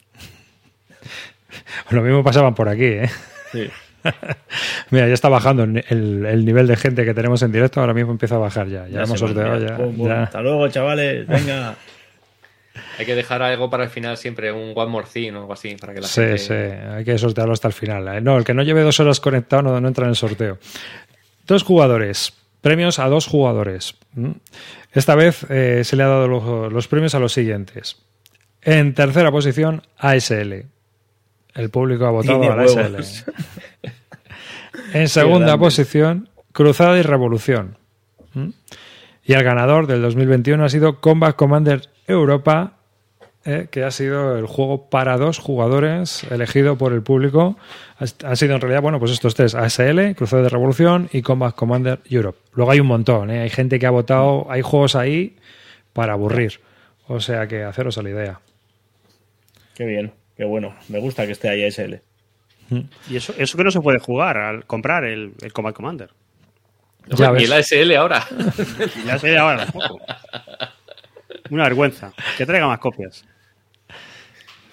Bueno, yo eh, le doy el premio a dos jugadores, al Verdun 1916 y Steel Inferno. Me ha parecido un juego súper bien currado, súper entretenido, dura una sesión de juego, no llega, o sea, en tres horas te lo ventilas. Si eres el mm. alemán es muy difícil ganar, si es cierto, tiene una curva de aprendizaje siendo el alemán, pero la verdad es que el juego está súper guay. No es un wargame al uso de tirar dados, eh, tiras dados y tal, pero, pero que la cosa es muy sencillito y es muy, muy tenso. Hay ataques y contraataques del alemán y del francés ahí en, el ataque de Verdún y se juega con cartas y afecta a la política exterior y lo que está ocurriendo en el mundo y en otras partes de la, guerra afecta a la batalla, ¿no? Entonces Está muy, muy chulo y a mí me ha gustado mucho. Es un diseño muy interesante y el cual le tengo que premiar porque obviamente es, muy buen juego. Calino, ¿tú qué le has dado? Eh, bueno, antes de nada, eh, creo que todo lo que has dicho de, de Verdun, eh, ese juego ha pasado con menos pena que gloria porque al final es una edición muy pequeña, no creo que esté muy accesible ese juego, pero creo que, bueno, yo no lo he metido porque es un juego que empecé, que jugué el verano de, del 2021 que lo jugué mucho en ese tiempo y, este año no lo he jugado apenas. Pero estoy de acuerdo. Y yo tengo que decir que he jugado tres juegos que para mí no meto a SL. ASL ha empezado 2021, o sea, 22, y no puede entrar en, los juegos del año pasado para mí. Entonces, eh, me imagino que estará en la lista del año que viene. En lo que tengo de este año, tengo que destacar tres juegos. Y los tres juegos son dos series que he conocido este año. Una es la serie Eagles, con Ligny y Quatrebras. Eh, me pasé dos meses jugando sin parar a la serie, me ha encantado, me gusta mucho y, me parece una serie a tener en cuenta. De hecho, ahora mismo se está haciendo una especie de academy en la que si queréis entrar hay un grupo de Telegram que está moviéndolo y creo que, que va a ayudar y va, va, va, a ayudar a que se conozca esta serie. La serie BCS que me la enseñó Río, empecé a jugar ahí en febrero y otra vez, pues dos meses enganchado, jugando prácticamente todos los días a la serie y creo que el Baptist by Fire me lo he jugado la, la, campaña creo que cuatro veces y me parece brutal. Y por destacar un juego, me quedo con Hood Strikes North, el juego de grandes campañas. A mí ya sabéis que la serie es mi serie fetiche y cualquier cosa que salga de este juego, pues, de esta serie, pues ya lo tengo en un, en un pedestal antes de que llegue y, y aun reconociendo que para mí es el juego de la serie que he jugado más flojo, más bajito, eh, me parece que tiene la suficiente diferencia con el resto de juegos como para destacarlo y ponerlo en, entre los mejores juegos de este año. De la serie 4 Brasil Ni, ¿van a sacar más? No sabemos nada de eso, ¿no? Bueno, eh, ahora mismo creo Tienen que. que volver a sacar el de, el de Waterloo. El de sacan Waterloo, Waterloo, ¿no? sacan Waterloo, pero, pero vamos, que, que podéis empezar por cualquiera de ellos. ¿eh? O sea, no, no, no hay ninguno especialmente interesante para empezar. Así que luego- Dime, dime. No, no, nada, nada. Pero iba a pasar, dime, dime. Igual que en grandes campañas. Sí, que igual que en las campañas sí que tienes que una serie en la que igual hay otros juegos que son más apropiados, en este no. Puedes empezar por cualquiera. Mm. Y luego en BCS también ahora iban a sacar uno más orientado al aprendizaje, ¿no? Sí, sí, eso sabe tío. mejor Río que yo.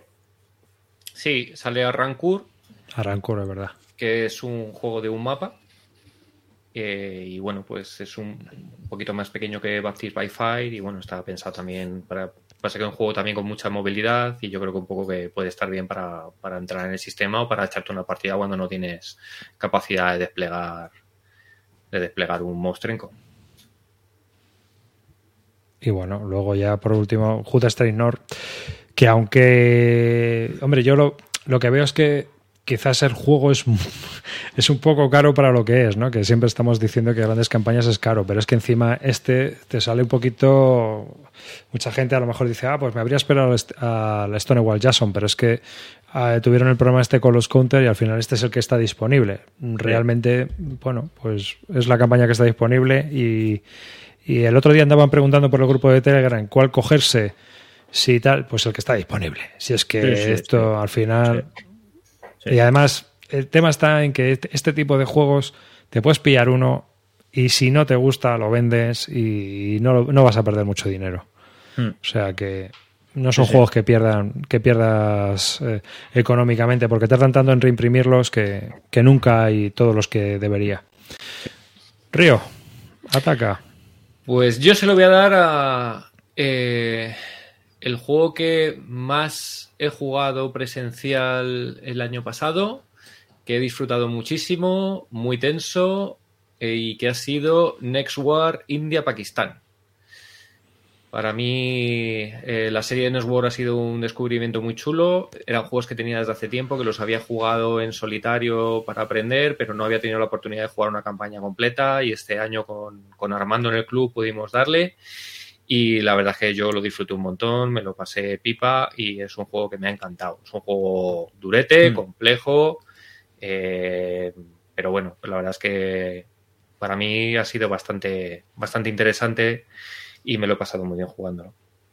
Entonces, para mí, se lo doy a, a Next War India Pakistán, que es un juego antiguo, pero bueno, ha sido cuando lo he jugado este año.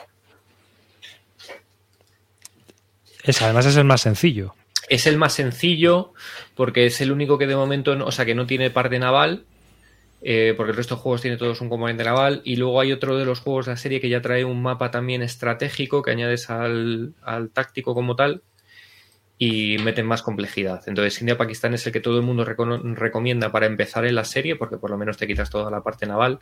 Y luego, aparte, es una guerra de pobre. O sea, es la guerra de los pobres. Pues, Yo soy de la opinión de que los juegos de guerras de pobres son más interesantes Sí, sí, es- este, es bastante, este es bastante interesante. que lo los, propone. que los de las guerras de los ricos. Entonces, está muy bien. Y eso, bueno, también estamos hablando de un juego que está descatalogado, ¿eh? Y que no, no está en P500 ni para reimprimir. Ojo. Así que. Pero mira, si a, si a la gente se interesa en la serie, el último que ha salido, que es el de Vietnam, es quizás el siguiente más accesible de toda la serie. O sea que si realmente estáis interesados, si queréis entrar y no encontráis el India-Pakistán, Vietnam es posiblemente el, siguiente más ideal en ese sentido porque es el más pequeño en tamaño y aunque ya sí que trae mapa estratégico y trae tema naval, pero lo que es la parte de táctica, la parte es, es más, es más comedida que el, que el resto. Yo ya, bueno, yo, yo lo comento por eso, porque en guerra naval es mucho más divertido jugar con, con naciones pequeñas o con naciones que están limitadas que jugar con todo el arsenal. Siempre es mucho más divertido porque tienes unas limitaciones impuestas de base que hacen que el juego parezca una, aquello una melee total. Pues nada, Ceracanto, atácanos con tu, con tu juego. Pues lo dos. mejor que yo he jugado a dos jugadores, yo me hice una lista con todo lo que había jugado y me dije, ¿con qué me lo pasé mejor? Y no, no hay duda. Eh, Falmis Jagger. Falmis Jagger es un pedazo de juego. O sea, es una pena que no se pueda conseguir. Ya desde aquí soy un gilipollas por, por recomendar este juego. Espero que ahora que le doy un premio MVP se anime a, a reimprimirlo. A ver si te escuchan Pero, de una vez. Joder, si me escuchan de una vez. Pero ojo, es que me lo pasé muy bien con ese juego. Tiene algún problema que no llega a comentar cuando hablé de él, que es que es el tema de como son paracas, si la cosa va mal y se tuerce, la partida se te hace un coitus interruptus. Pero aunque, mira, la que jugué yo, la tuvimos que dejar sobre la mitad. Y aún así, me parece lo mejor que jugué el año pasado. Y lo quiero volver a jugar este año, ya, ya lo estamos hablando. O sea, me, me parece un juegazo. Me parece un juegazo. Tiene los problemas de siempre de, de gamers. El setup es infernal. Más infernal de lo normal, incluso. Los colores se confunden todos. Hay mogollón de cosas que, que, que son raras, clunky, que no encajan, pero el, el resultado es muy divertido. Es muy divertido. Y te montas una película que, que la verdad es que merece muchísimo la pena. Mi mejor juego de jugadores. Oye, ¿lo has encontrado? Calino, ¿te lo compraste después de la reseña de Roy o lo tenías ya? Mm, lo encontré de segunda mano y me lo pillé. Joder. Enseña la trasera, enseña la trasera. Es, es, es demasiado bonita para enseñarla, ¿eh? Enséñala, que es bonita, es preciosa. ¡Ah! Este es, Jagger. La trasera es blanca. La trasera es como los de. Exploter, sí. Como los de Exploter, sí. Sí, Es, he visto baños más bonitos. es que ese juego es de qué año es de los 90, del 90 y... Es algo. uno de los primeros SCS. No sé si, No si sé. el cuarto o el quinto. Sí, o aquí así, pone. pero- Ni idea, tío. Pero vamos, que, que huele a naftalina esto, ¿eh? Cuando lo abres. Eh, Ya me contarás cuando lo juegues, ¿eh? Pues mira, para que veas, ¿eh? Detalle. Está sin destroquelar. ¡Joder! ¡Oh, eh! Está sin destroquelar, tío. El- Sí, sí, mi, lo- mi y- copia. Y lo mi copia. baratito, ¿eh? No sé dónde lo pillé, la verdad, pero sí te, te dije a ti, te lo dije. ¿Te acuerdas, Roy, que te comenté? Sí, sí, sí, sí. Pues mira, mi copia yo la tengo porque tengo un colega que se lo compró y se lo volvió a comprar porque la que tiene estaba fatal, que es la que tengo yo.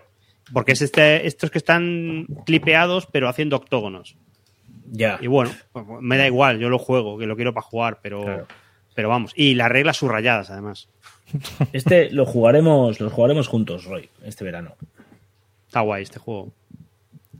Es del 2001. 2001. Mira, 21 años tiene el juego ya. Madre mía. como yo. Pues ya ves. Bueno, pues eso, un premio a un juego que no se puede conseguir, la tónica de Roy, ahí. De SCS. Al Miss Bueno. Jagger, la bebida de los guargameros.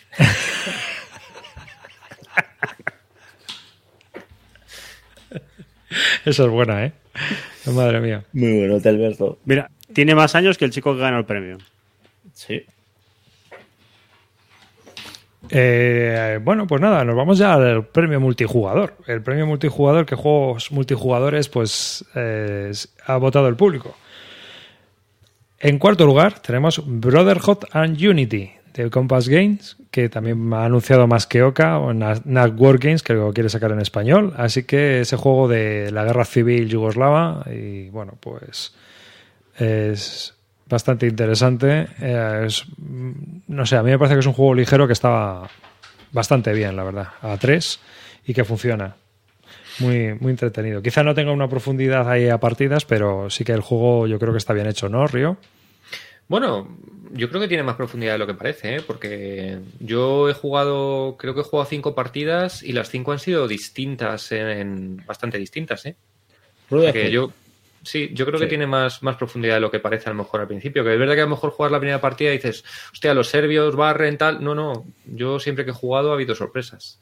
Las cartas son muy determinantes, es verdad, y, y al final son solo cuatro cartas por turno, entonces yo creo y que... Y es un wargame que tiene en cuenta la tragedia de los refugiados, las intervenciones de la ONU. O sea, no deja de lado ese apartado que, oye, ¿eh? o sea, está, está, en el juego. pero yo sé de gente que no lo juega, ¿eh? Sí, yo también. Amigos Hombre, te puede dar mal rollo, ¿eh? A, mí me da mal rollo. Yo, yo, yo dar mal rollo. A mí es de decir que la guerra moderna me da mal rollo, porque me pilla muy cercana. O sea, lo ves, lo ves. O sea, el, desde el Labyrinth, que lo hemos vivido todos esos años, hasta, por ejemplo, pues fíjate, esta invasión de, Ucrania, que hay un juego de Tai Bomba del 2016. ¿Mm? Sí.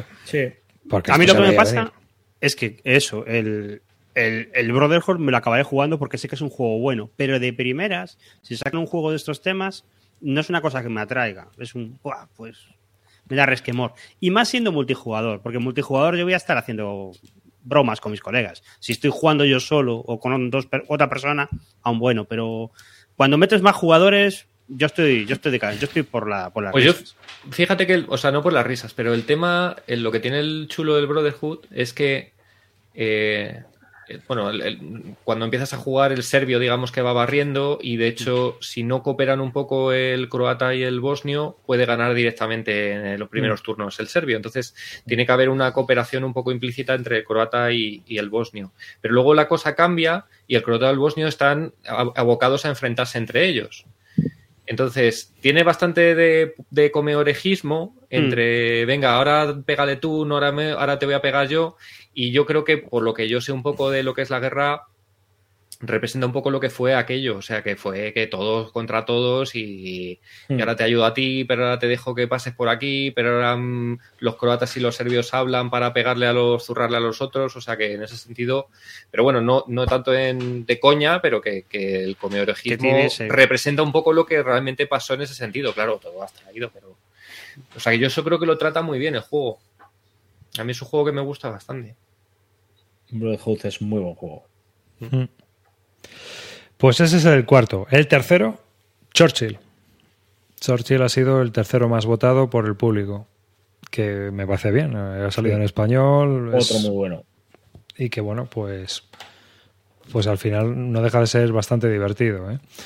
Eh, a, mí, yo he probado ya las reglas, como dices tú, Calino, y la verdad es que el juego está bien. Está bien. Y he de decir una cosa, en esta época de la vida en la que ya estoy cansado de negociaciones, este juego me ha gustado porque si no quieres no negocias. ¿sabes? A tomar por culo. no tienes por qué negociar, vas a lo que vas y punto. Negocias con las cartas y la mecánica simula muy bien la negociación de esa, de, lo que ocurrió con las cartas, sin tener que estar comiendo orejas. O sea que me parece un juego que, está bastante entretenido y que dentro de mi colección ocupa un nicho. Hmm. Ahí. O sea que bien. Totalmente de acuerdo un punto para Xavi por, por, mirarme así de mala manera el día aquel que estuvimos con él. el 4 que le habías puesto. Macho, esto no puede ser. Bueno, pues sí, es verdad. Eh, el segundo, Sucesors, multijugador. Obviamente, Sucesors tenía que estar aquí. Es un pepino de Car Driver Game que a mí me parece que es la leche. Asimétrico. Podría ser la obra maestra de, de todo este grupillo de Simonich, Berg, toda esta gente. Sí, para mí sí. Yo creo que tiene sus pegas, como para llamarlo. Tiene sus pegas. bueno, Yo creo que tiene sus pegas. Dime uno mejor. Del... No, no, no, no te digo que haya mejor, pero creo que tienes, es un juego con ciertos problemas como para considerarlo una obra maestra. No te digo que haya alguno mejor, pero creo que tiene es, sus problemas. Es una puta obra maestra. ¿Por qué? A ver, ¿Por tú qué? que, tú que has jugado bastante. No, pues porque el juego es muy bueno y, tiene detalles muy, muy, muy, muy, muy chulos. O sea, a mí el tema del féretro, la, procesión de Semana Santa me parece brutal. Eh, eh, la opción de que nunca tengas dos partidas iguales, de que te toquen dos líderes que, no, que, que, que son la antítesis de lo que te tocó la partida anterior. El hecho de que tengas que negociar pasos en momentos puntuales para que en el siguiente, en el siguiente turno eh, el mismo al que te ha dejado el paso ahora te toca cascarte con él porque ya no es objetivo, no puedes levantar la cabeza porque te van a reventar, eh, yo qué sé, lo tiene todo, lo tiene todo. Y encima un juego sencillo, no es complicado, se puede jugar, se puede acceder a él de manera muy fácil. Me parece un acierto cojonudo. O sea, acá ese juego en castellano y lo estamos viendo, todo el mundo lo está poniendo bien en todos los aspectos además. Reglas, componentes y el juego. Más no se puede decir. Eh, a mí me, me, parece que para la duración que tiene es, es un poco largo, es de ¿no? los mejores que hay. Porque es que si para juegas multijugador o te vas a más duración y ya juegas un GIS o juegas cosas más pequeñas. Pero en esta duración de cuatro orillas mm. y tal, y de poder jugarte una tarde, yo creo que es de lo mejorcito que hay. Claro que sí. Que si tiene pegas, tiene pegas. Venga, ya, no, a ver, a mí, a mí, yo estoy de acuerdo que a mí es un juego que me gusta, disfruto mucho jugando y como multijugador a cuatro o cinco jugadores en cuatro horas, es cierto que es de lo mejorcito que hay. Claro. Eh, quizás me guste quizás un poco más Angola, pero es verdad que se hace demasiado largo Angola. Angola tiene un problema gordo.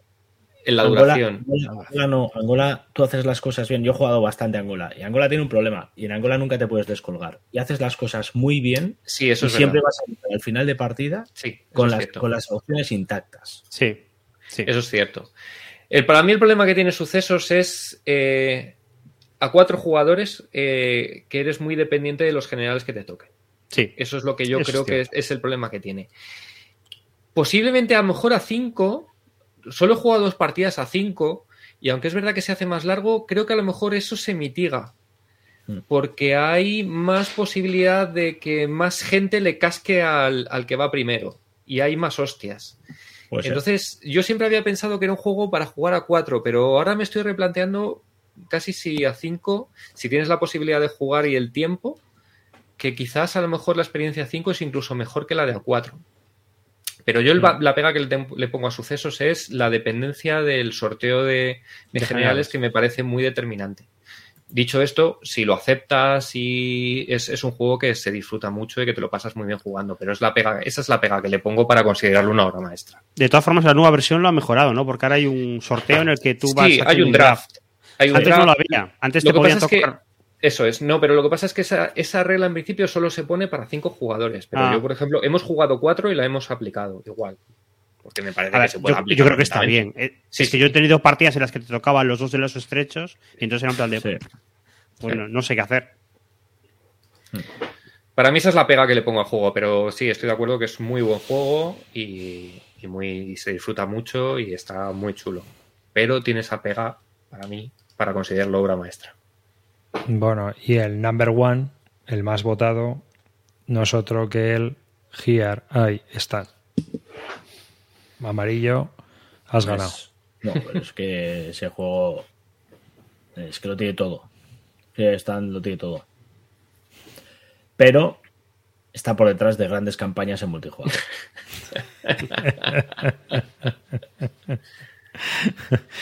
yo, yo, es que el Here I Stand, yo el problema que le veo es que es un juego de Basal, tío. O sea, me parece guay, pero para quedar en físico, o sea, es que tienes que tomar como la barbacoa total. Jo, pero es que eh, yo eso lo, lo, intentamos hacer mínimo una vez al año, mi grupo. Y, y en es la una hostia. fiesta. Es una fiesta es una ese fiesta. día. Ese día es, es una, una fiesta. fiesta. Sí, sí, sí, estoy de acuerdo contigo. O sea, es una de las mejores experiencias. Estoy es un juego experiencia, realmente. Totalmente. O sea, sí, sí. acojonante la que se puede liar. Pero sí que es cierto que al final, pues eso, que no deja de ser un juego de 12 horas donde juegas una cartita y hasta la próxima. Mm, Pero sí, te lo pasas muy bien, te lo pasas muy bien. Como juego, no sé, para mí. Eh, pues nada, eh, Here I Stand es el juego más votado. La lista sería así: Brotherhood and Unity, Churchill, Successor y Here I Stand. Luego no hay más porque casi todos han conseguido un voto 2, entonces mm. pues, no han superado, no han llegado a donde están estos. Eh, vosotros, venga, empezamos. Empiezo yo si queréis o... Venga, venga yo, yo, como multijugador voy a votar al, al, único que he jugado así realmente, que ha sido al Space Empire 4X. Mm. Me ha sorprendido mucho como 4X. Es un juego que siempre lo he criticado por el rollo del counter y la y la apariencia raquítica que tiene de Wargame rancio de los 80-90, el tener que apuntar las cosas y tal. Pero estuve leyendo cómo, cómo juega alguna gente, que digamos que meten unas variantes que vienen oficiales y también meten una variante no oficial, que es el, el rollo de upgradear la tecnología a la vez también, que ahora también ya es una, una variante oficial. Que sí, que dice que mucha gente que es especialista, que eso rompe el juego y rompe ciertas dinámicas, pero realmente para una partida de dos o tres horas, chico, ¿qué más te da? ¿Sabes? Mm. Pues ya está, se juega así y punto. Sí. Y me ha sorprendido mucho porque es un kit. Es un kit de juego donde tú puedes Móntatelo hacer tú. lo que te dé la gana. ¿Que quieres una raza alienígena que va destruyendo los planetas y todos tenemos que luchar contra ella? Esta partida es cooperativa. ¿Que quieres un 2 contra 2? Dos contra dos. ¿Que quieres en solitario tú contra una raza extraterrestre? Tú contra una raza extraterrestre. No sé, es que tiene Es una pasada, sí. Le puedes Yo creo que lo esa, que te dé la gana. esa es su fuerza y también es su debilidad, porque tienes que prepararte y saber qué es lo que vas a jugar y que Sí. ver qué reglas vas a meter y tal. Y las opciones Pero- son tan, son tan grandes que puede ser también uno no conocer bien esas opciones te pueden llevar al traste la partida también. ¿eh? Mm. O sea, pueden ser partidas anodinas en algunos eh, momentos. Pero si aciertas, es que es un juego que va. Para mí también no, no, no le veo ninguna pega a ese juego en ese aspecto. Buenísimo. Buenísimo. Pues ese es mi juego multijugador. Venga, pues ahora Río, te toca a ti. Vamos a hacerlo ahora. Eh, yo se lo he dado al Brotherhood al Unity. Porque sucesos. Es verdad que la nueva edición la he jugado este año, pero yo ya había jugado al sucesos antiguo y bueno, pues eh, digamos que lo considero un, un juego que ya, que ya había probado. Y Brotherhood and Unity me parece que, eh, bueno, ya lo he comentado antes, me parece muy buen juego, me parece un juego que son tres horas de duración, tres personas, me parece que es el, el, el sweet spot, o sea, el, el- toca ahí un- una cosa de, en cuanto a duración y gente que es muy muy chulo para poder sacarlo en cualquier momento, poder darle partidas, creo que tiene rejugabilidad, tiene un poquito de comer de oreja, tiene estrategia, cada partida creo que se hace distinta, entonces yo creo que para mí ha sido el que más me ha gustado de los que he probado este año en multijugador. Entonces yo le se lo doy al Brotherhood a Unity. Me parece bien porque que es un juego que tiene una duración muy, Sí, muy, sí, sí. chu- muy chula para lo que es y que es. está clavado. La verdad es que es una pena que el diseñador se haya mosqueado y no quieras diseñar más juegos porque no se pueda ganar la vida con ello, pero bueno, es que es Claro, que porque quiere sacar más pasta con el juego de ordenador, es lo que tiene querer comer. Pues, ¿qué le va a hacer? Sí, En espérate, fin. ¿eh? Está la cosa como para. Ahora mismo no hay electricidad ni para ordenadores. O sea, que se ponga otra vez a hacer juegos de mesa y se deje de hostias. No, no hay papel para hacer juegos de mesa. También. Roy, dale. Pues yo, eso, también podría decir los sucesos, pero ya lo había jugado antes y tal. Entonces, tampoco he jugado demasiados multijugadores este año, pero uno que jugué al final y que no he hablado de él en el podcast y, que me ha sorprendido es el, el Pax Romana. Eh, Pax Romana es un juego de multijugador que juegas el mundo antiguo y que es un juego de Richard Berg que tenía bastantes años y que yo jugué a última edición. Y la verdad es que me ha sorprendido. Se juega muy bien. Es, lo, que, lo que tiene de malo es que es un juego para jugar pues como un GIS. Son 10 horas, una cosa así, con lo cual tienes que jugarlo en varias sesiones. Pero lo que más me ha gustado sobre todo es que es un sandbox. O sea, que tú te dan un sandbox en el sentido de que te dan a los romanos y tú haces con ellos lo que quieras. O sea, me acuerdo, por ejemplo, que en el turno 1 empiezas con los romanos pegándose con los griegos con el rollo de Pirro y te dan a Pirro y te dice, tú tienes a Pirro y le puedes ir a pegar a los romanos. Pero también puede pasar de eso e irte a pegar al reino de Pérgamo o lo que quieras. Y me lo he pasado muy bien con ese juego. Se me ha cortado la partida a la mitad y ha sido una pena. Y, estoy replanteándome el, tener multijugadores, con lo cual igual le doy salida. Pero, pero la verdad es que es un juego guay. Es un juego que no me lo esperaba porque es un juego de Richard Berg. Y, voy a decir que no parece un juego de Richard Berg. Parece un juego que le ha desarrollado alguien y, tiene lo bueno en los juegos de Richard Berg y, lo bueno de un juego hecho por otra persona. Es claro, está bien. La explicación de reglas es un poco pesadilla, pero una vez que lo pillas va muy rápido y, y es muy divertido. Y es una salada de hostias. Y aparte te pega el tablero mucho. Hay bárbaros todo el tiempo, con lo cual te estás pegando con los demás, pero también te pega el tablero. Con lo cual nunca, no puedes dejarlo despistado nunca. Está, está bien ese juego. ¿Y no es muy largo? Muy largo. Es muy largo. Es, es el gran problema que yo le veo. Ya te he dicho, eh, 10 horas, bien, perfectamente. Lo único bueno es que tiene varios escenarios para jugar como tú quieras. Dos jugadores, hay escenario. Tres jugadores, hay. Pero la campaña, que es lo guay de jugar, eso, eh, varias sesiones. Yo diría que varias sesiones. Y eso es el, el hándicap principal que tiene. Yo es que veo que son juegos muy largos, muy pesados. Muy largo. Lo, lo único también las reglas, tiene que haber uno que controle todo para explicárselo Sí. a los demás. Sí, sí, sí, sí. Fíjate, las reglas son bastante alambicadas. Se juega muy rápido una vez las conoces. Pero de las sesiones que hacemos, realmente la primera sesión fue desplegar y explicar las reglas. Y fueron tres orillas o así, entre desplegar, explicar las reglas y jugar un, po- un poquito un turno. Luego el juego se juega muy rápido y no es tan complicado, pero explicar las opciones de lo que puedes hacer y cómo van los combates y tal, tiene, tiene su intríngulis. Aún así es un juego muy guay, con todos los problemas que tiene. Me gustaría saber si el segundo que sacó, el, el Genesis, es más sencillito y se puede jugar en una duración más, más controlable que este. Es algo Pero- más corto. Pero la idea está muy guay. Yo creo que si no fuera por la duración, a ti te gustaría. Sobre todo por el tema Hmm. de que, de que es muy libre. Que tú no tienes que hacer lo histórico en absoluto. Haces lo que va pasando, te dan unas cartas de objetivo y te dicen, pues tienes que tomar Bretaña. Pues ahí vas. Seas quien seas. Está, está guay ese juego. Sí, no, tiene que, tener, ser, tiene que ser divertido. Pero bueno, es Richard Berg, así que a saber por dónde salía, que esa es otra. Y bueno, Calino, cuéntanos. Yo no puede ser otro que, que grandes campañas con Hood Straight North. O sea, es una. No puedo, es que no puedo darle otra cosa. Pero, pero ha ganado dos premios, el multijugador y el de dos jugadores. Es que, es que es lo que hay. Es que, a ver, un juego que juego todas las semanas, eh, que me ha hecho, me ha dado tanto como lo. y únicos, unas experiencias que no me dan ningún otro juego, no le puedo dar el juego a un premio a otro juego. O sea, este juego lo he jugado muchísimo eh, y te digo, cada decisión que tomas. eh, Antes decía David que jugando a. eh, ¿Cuál era el de cartas? El del gira y stand. Tú daba, sacabas una carta y hasta dentro de 12 horas no volvías a sacar una carta, pero el juego te mantenía en la partida.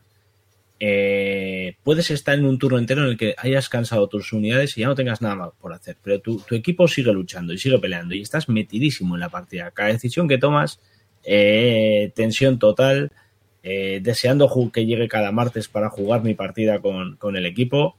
Y ha llegado un punto en el que juego tanto en multijugador que se me ha olvidado jugar en, eh, el, juego en sí, cómo se juega uno contra otro. Y yo creo que, que es una experiencia que, por lo menos, si te gustan los wargames, tienes que jugar por lo menos alguna vez en la vida a, a grandes campañas en multijugador, porque creo que es algo que ofrece único, que ningún otro juego es capaz de hacer.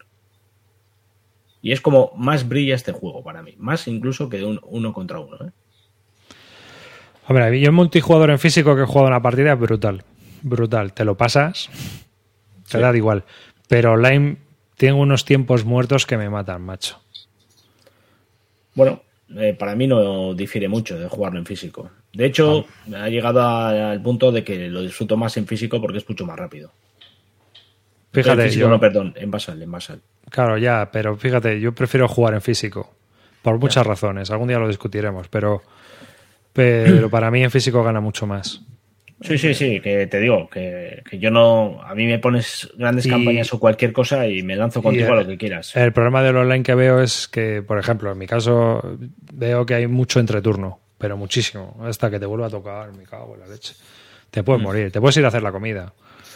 Bueno, es- en cualquier momento te puede tocar, quiero decir. Sí, sí, sí. es la- no, es te, tienes, te tienes que que ir a hacer la comida con el pinganillo. Mm. Pero, pero sí, bueno, pero, pero bueno, que te entiendo, ¿eh? Es brutal, la gente se lo pasa brutal y es muy divertido, hay mucha tensión, los nervios a flor de piel, eso sí que no te lo quita nadie, no te lo quita nadie. Totalmente. Es es muy emocionante, por lo menos probarlo, está sí que es recomendable. Mm.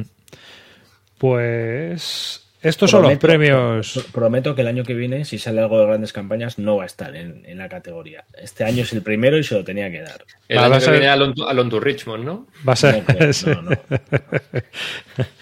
Va a ser como, como el calvo con el viticulture, que le dio tres años seguido el premio en, en Bislúdica. Pues nada, vamos ya con el último de los premios, que no es otro que el Barton Awards al juego castaña. ¿Cuál es el peor juego que habéis jugado en 2021, ¿vale? Bien. Y bueno, aquí esto está muy repartido en el público. Es decir, que ha estado repartidísimo. Ha habido de todo, pero de todo. Entonces, ha habido votos al Absolute War, al Combat Commander, al Field Commander Rommel, al Men of Iron, al 1807 y bueno, a cualquier, casi cualquier juego que os podéis imaginar. Pero el que más votos ha tenido dentro de lo que es, que tampoco es que digamos que es que ha sido votado masivamente, pero sí que ha habido más votos que ninguno, es al Paulo House. Un juego que se ha votado como uno de los mejores solitarios y también como Bartoncito de oro porque no ha gustado una mierda. Esta es nuestra gente, digo. Qué bien. Coherencia. La coherencia siempre. Así que ese es el Bartoncito de oro que ha votado el público. Y ahora, pues nada, vamos con los nuestros. Bueno, si queréis empiezo yo como antes y yo se lo voy a dar a dos similares. Y no son otros que el Holland 44 y Ardennes 44 de Simonitz. Hostia. Sí, se los voy a dar a estos dos juegos. ¿Por qué? Porque primero, me parecen de lo más complejos de su serie. Les mete mucho cromo que lo tienen, necesitan, sí, las Ardenas, que si los bloques de carretera, el Holland 44, los Paracas y tal. Pero el problema que tengo es que el sistema de Simonitz se adapta muy bien al, a la operacional, pero a una escala un poco más grande. Y por ejemplo, en el Holland, la escala es gran táctico, casi táctico y no operacional. Entonces, el tema de las top bomb, por ejemplo, pues queda un poco raro, porque ves que 600 tíos pueden cubrir casi 4 kilómetros de ancho de frente. Y no puede ser. No puede ser. No, no es eso. Y luego hay otras cosas como el supply infinito a los paracas. Eh, hay cosas un poco raras que, me sacan un poco del juego y que me sacan un poco de, que el sistema está muy pegado a esta escala, ¿no? Aparte de que luego la batalla, que bueno, es un juego que va a sacar más que Oca, pero a mí, que no solo me pasa con el Holland, que me pasa con todos los juegos de Market Garden que he jugado, eh, es un pasillo donde simplemente, o sea, es una batalla que realmente tiene el nombre y como película mola mucho, pero como batalla a nivel táctico puede que sea muy interesante o gran táctico, ¿verdad, Río? Pero que a nivel operacional es que no tienes donde rascar. Y Esos igual le ponen el sello. Cuando lo saque NAC, igual le pone el sello. Él pone, pone el sello, el bartoncito de oro. Pues esos son mis bartoncitos. Oye, que no son malos juegos, ¿eh? Simplemente aquí yo estoy. Eh, para mí ha sido muy difícil elegirlos, he de decirlo, porque realmente yo no le habría elegido a uno. Pero como hacemos en los calvos de mierda, digo, hay que elegir, hay que elegir, hay que buscarse las vueltas. Entonces, bueno, pues. Pero me estoy pasando, ¿eh? Realmente no, no creo que se lo merezcan en el fondo. No he jugado así que algo que diga. Vaya mierda. Por lo pues yo creo que sí lo has jugado y ahora lo voy a decir yo. Ah, venga, asústame. Dilo tú. Además, me meto en el barro de golpe porque aquí ya me insultaron cuando lo critiqué. que lo vuelvo a criticar y ahora lo voy a sacar todo. Crossing the Line. Ah. No lo quiero ni en pintura. Es el juego que he leído que más me ha subido y que lo he jugado y que más me ha bajado. O sea, me parece una bazofia de aquí a Tolosa. Horrible, horrible. No, lo, no, veo por dónde cogerlo. Me es precioso en mesa, brutal, súper elegante. Empiezas a jugar y dices, esto es una puta mierda, como un templo de grande. No me gusta nada, 400 cálculos para ver si el combate merece o no merece la pena. Eh, sacas un cheat sin saber qué cojones va a salir de ahí, un azar total en lo que pueda salir o no. Eh, un combate en el que las proporciones parece que te van a ayudar, se va a tomar por culo, porque no, porque no, porque tu chita ha salido una mierda y a tu rival ha salido uno brutal. Vamos, no quiero ver eso ni en pintura. Y de hecho, el segundo que ha salido ahora, no me lo pienso, no lo pienso ni no, no tocar ni, ni, ni, vamos, ni por asomo, pero vamos, que me han perdido en esa serie. Eh, no lo quiero, pues no quiero saberlo. Es una pena porque a mí me caen muy bien, son muy majos muy majos los que lo llevan a la editorial, tío. claro. Sí, sí, no, en serio, ¿eh? Son muy majetes. Pero sí, tiene el, juego para mí tiene cosas que no están nada bien. Yo había pensado en ese, pero como pensaba que tú le ibas a dar el S, pues me, he esperado. Ah, sí, creías que se lo iba a dar, ¿eh? Sí, sí, sí. Cuando lo he visto, digo, yo creo que este lo va a elegir Calino, yo tengo que elegir otra cosa. así que, por dar variedad. Eh, pero, pero sí, tiene cosas. Eh, y luego tiene. Es que el problema que yo veo con los sistemas tan regulados para evitar la incertidumbre es que provocan situaciones eh, de culo duro.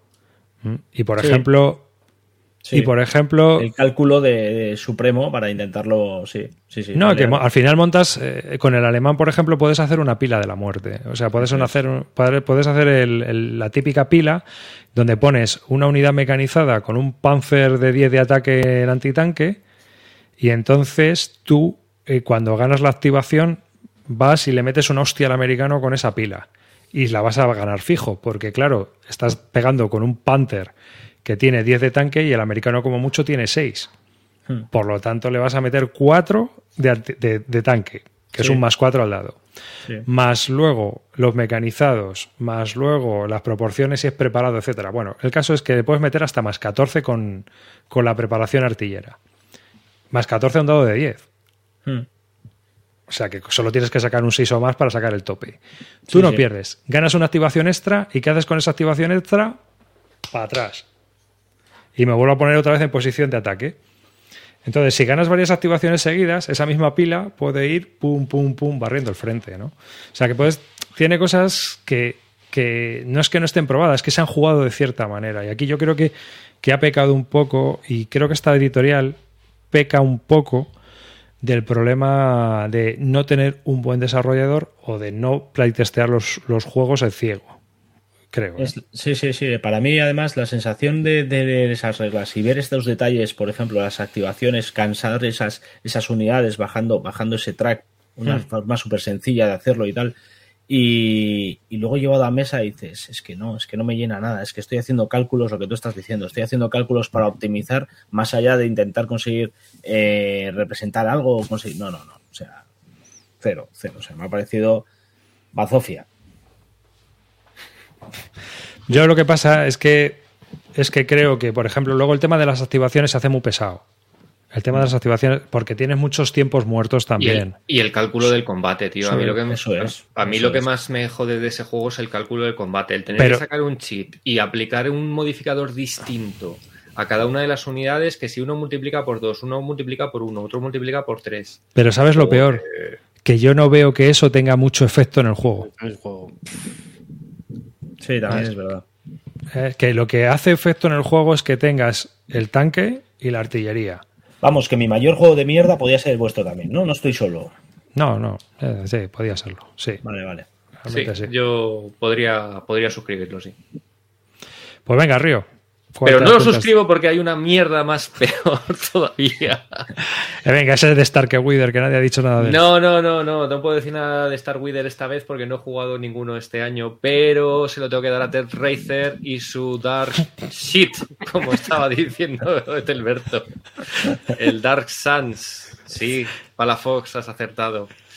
Es el Dark Suns en una mierda de juego. Madre mía, he jugado, creo que he jugado al final cinco partidas al Dark Suns. Y, es que no hay por dónde coger ese puto juego, tío. No, no, no. O sea, no, no hay por dónde cogerlo. O sea, eh, te despistas un momento y en un turno una unidad se va desde un extremo del mapa hasta el otro. eh, lanzas a la peña porque sabes que se van a ir a modo suicida para que mueran. Ah, no, que no, que no. Te Razer, no. Métete, métete el Dark Suns por el culo. Fíjate que el, el Dark Valley no me parece mal juego, eh, que es el mismo sistema, pero sí que me ha gustado cuando lo he jugado. Y la verdad es que no sé qué tal el Dark Summers y el, y el otro que sacó de las Ardenas, pero desde el- tenía, fíjate que tenía curiosidad por pillármelos y después de la experiencia del El, Dark el Summers. Dark Summers, el otro día comentaba en el chat que en el Telegram que estaba saldado. Y yo decía, no me extraña. Después del, del Sans, a saber cómo es eso, o a saber quién se lo ha comprado. Sí, sí. The Racer, métete Dark por el Dark ojete. Y luego tengo que dar un accessit de mierda a- porque lo he comentado antes del, del único solitario puro que he jugado este año que ha sido el Rome Inc. que también me pareció basura basura infecta. No, no, no. Mala suerte. Esos son, esas son mis mierdas de este año. Bueno, de, del remake ya, ya, le pusiste fino en su momento. Sí, sí, el Rome ya le puse, ya le puse fino y, y, sí. Pero bueno, el Dark Souls es mucho peor todavía. y lo peor de todo es que le he jugado cinco partidas. no sé cómo he sido capaz de. O sea, que no es que haya sido. Puedes hacer una crítica negativa con sentido para aquellos que no les gusta que hagamos críticas negativas con cero partidas. Efectivamente. O sea, si, si hablo mal de él, es con criterio porque creo que con cinco partidas yo creo que igual no has elegido el bueno, elige los demás Dark y vas probando hasta que des el bueno. No, pero sí, a ver, a que es, me, me, interesaba porque a mí el, el, el, la, la, campaña de África me mola y el Dark Valley lo había jugado antes y, es un, y, y me gustó el Dark Valley. Pero no, o sea, no. No, ya. no, Terraizer, no. no. Entonces ya no vas a probar ni el Dark Summer ni el no. Deadly Woods. No. El de Pacífico, ya... hombre, el de Pacífico. Una cosa os voy a decir, cuando hablan de esto en bis bélica o en bis lúdica, rompen el juego. Aquí hay... No puedo porque lo he vendido. lo vendí. Así que no lo puedo romper. Espera, espera. ¿cuál? Ah, mira, lo tienes ahí encima. Es verdad, destruye eso.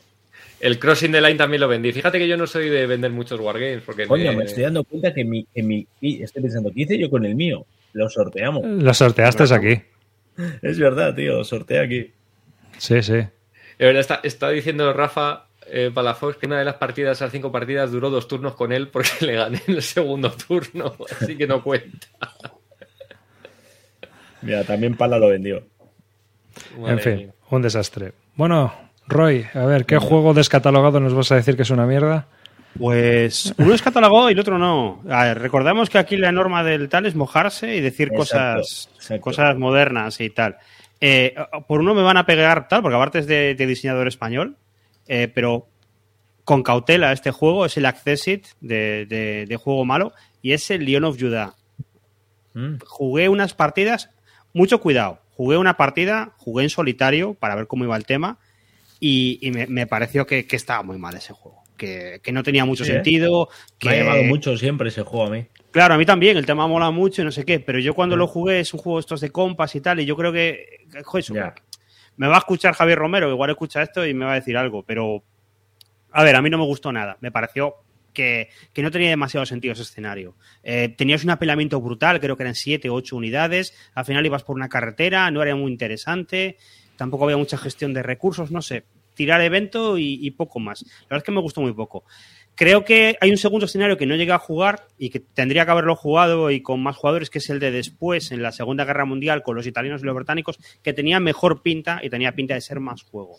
Pero ese escenario de, de Etiopía me quedé en plan de, no quiero jugar esto, no, ni de broma.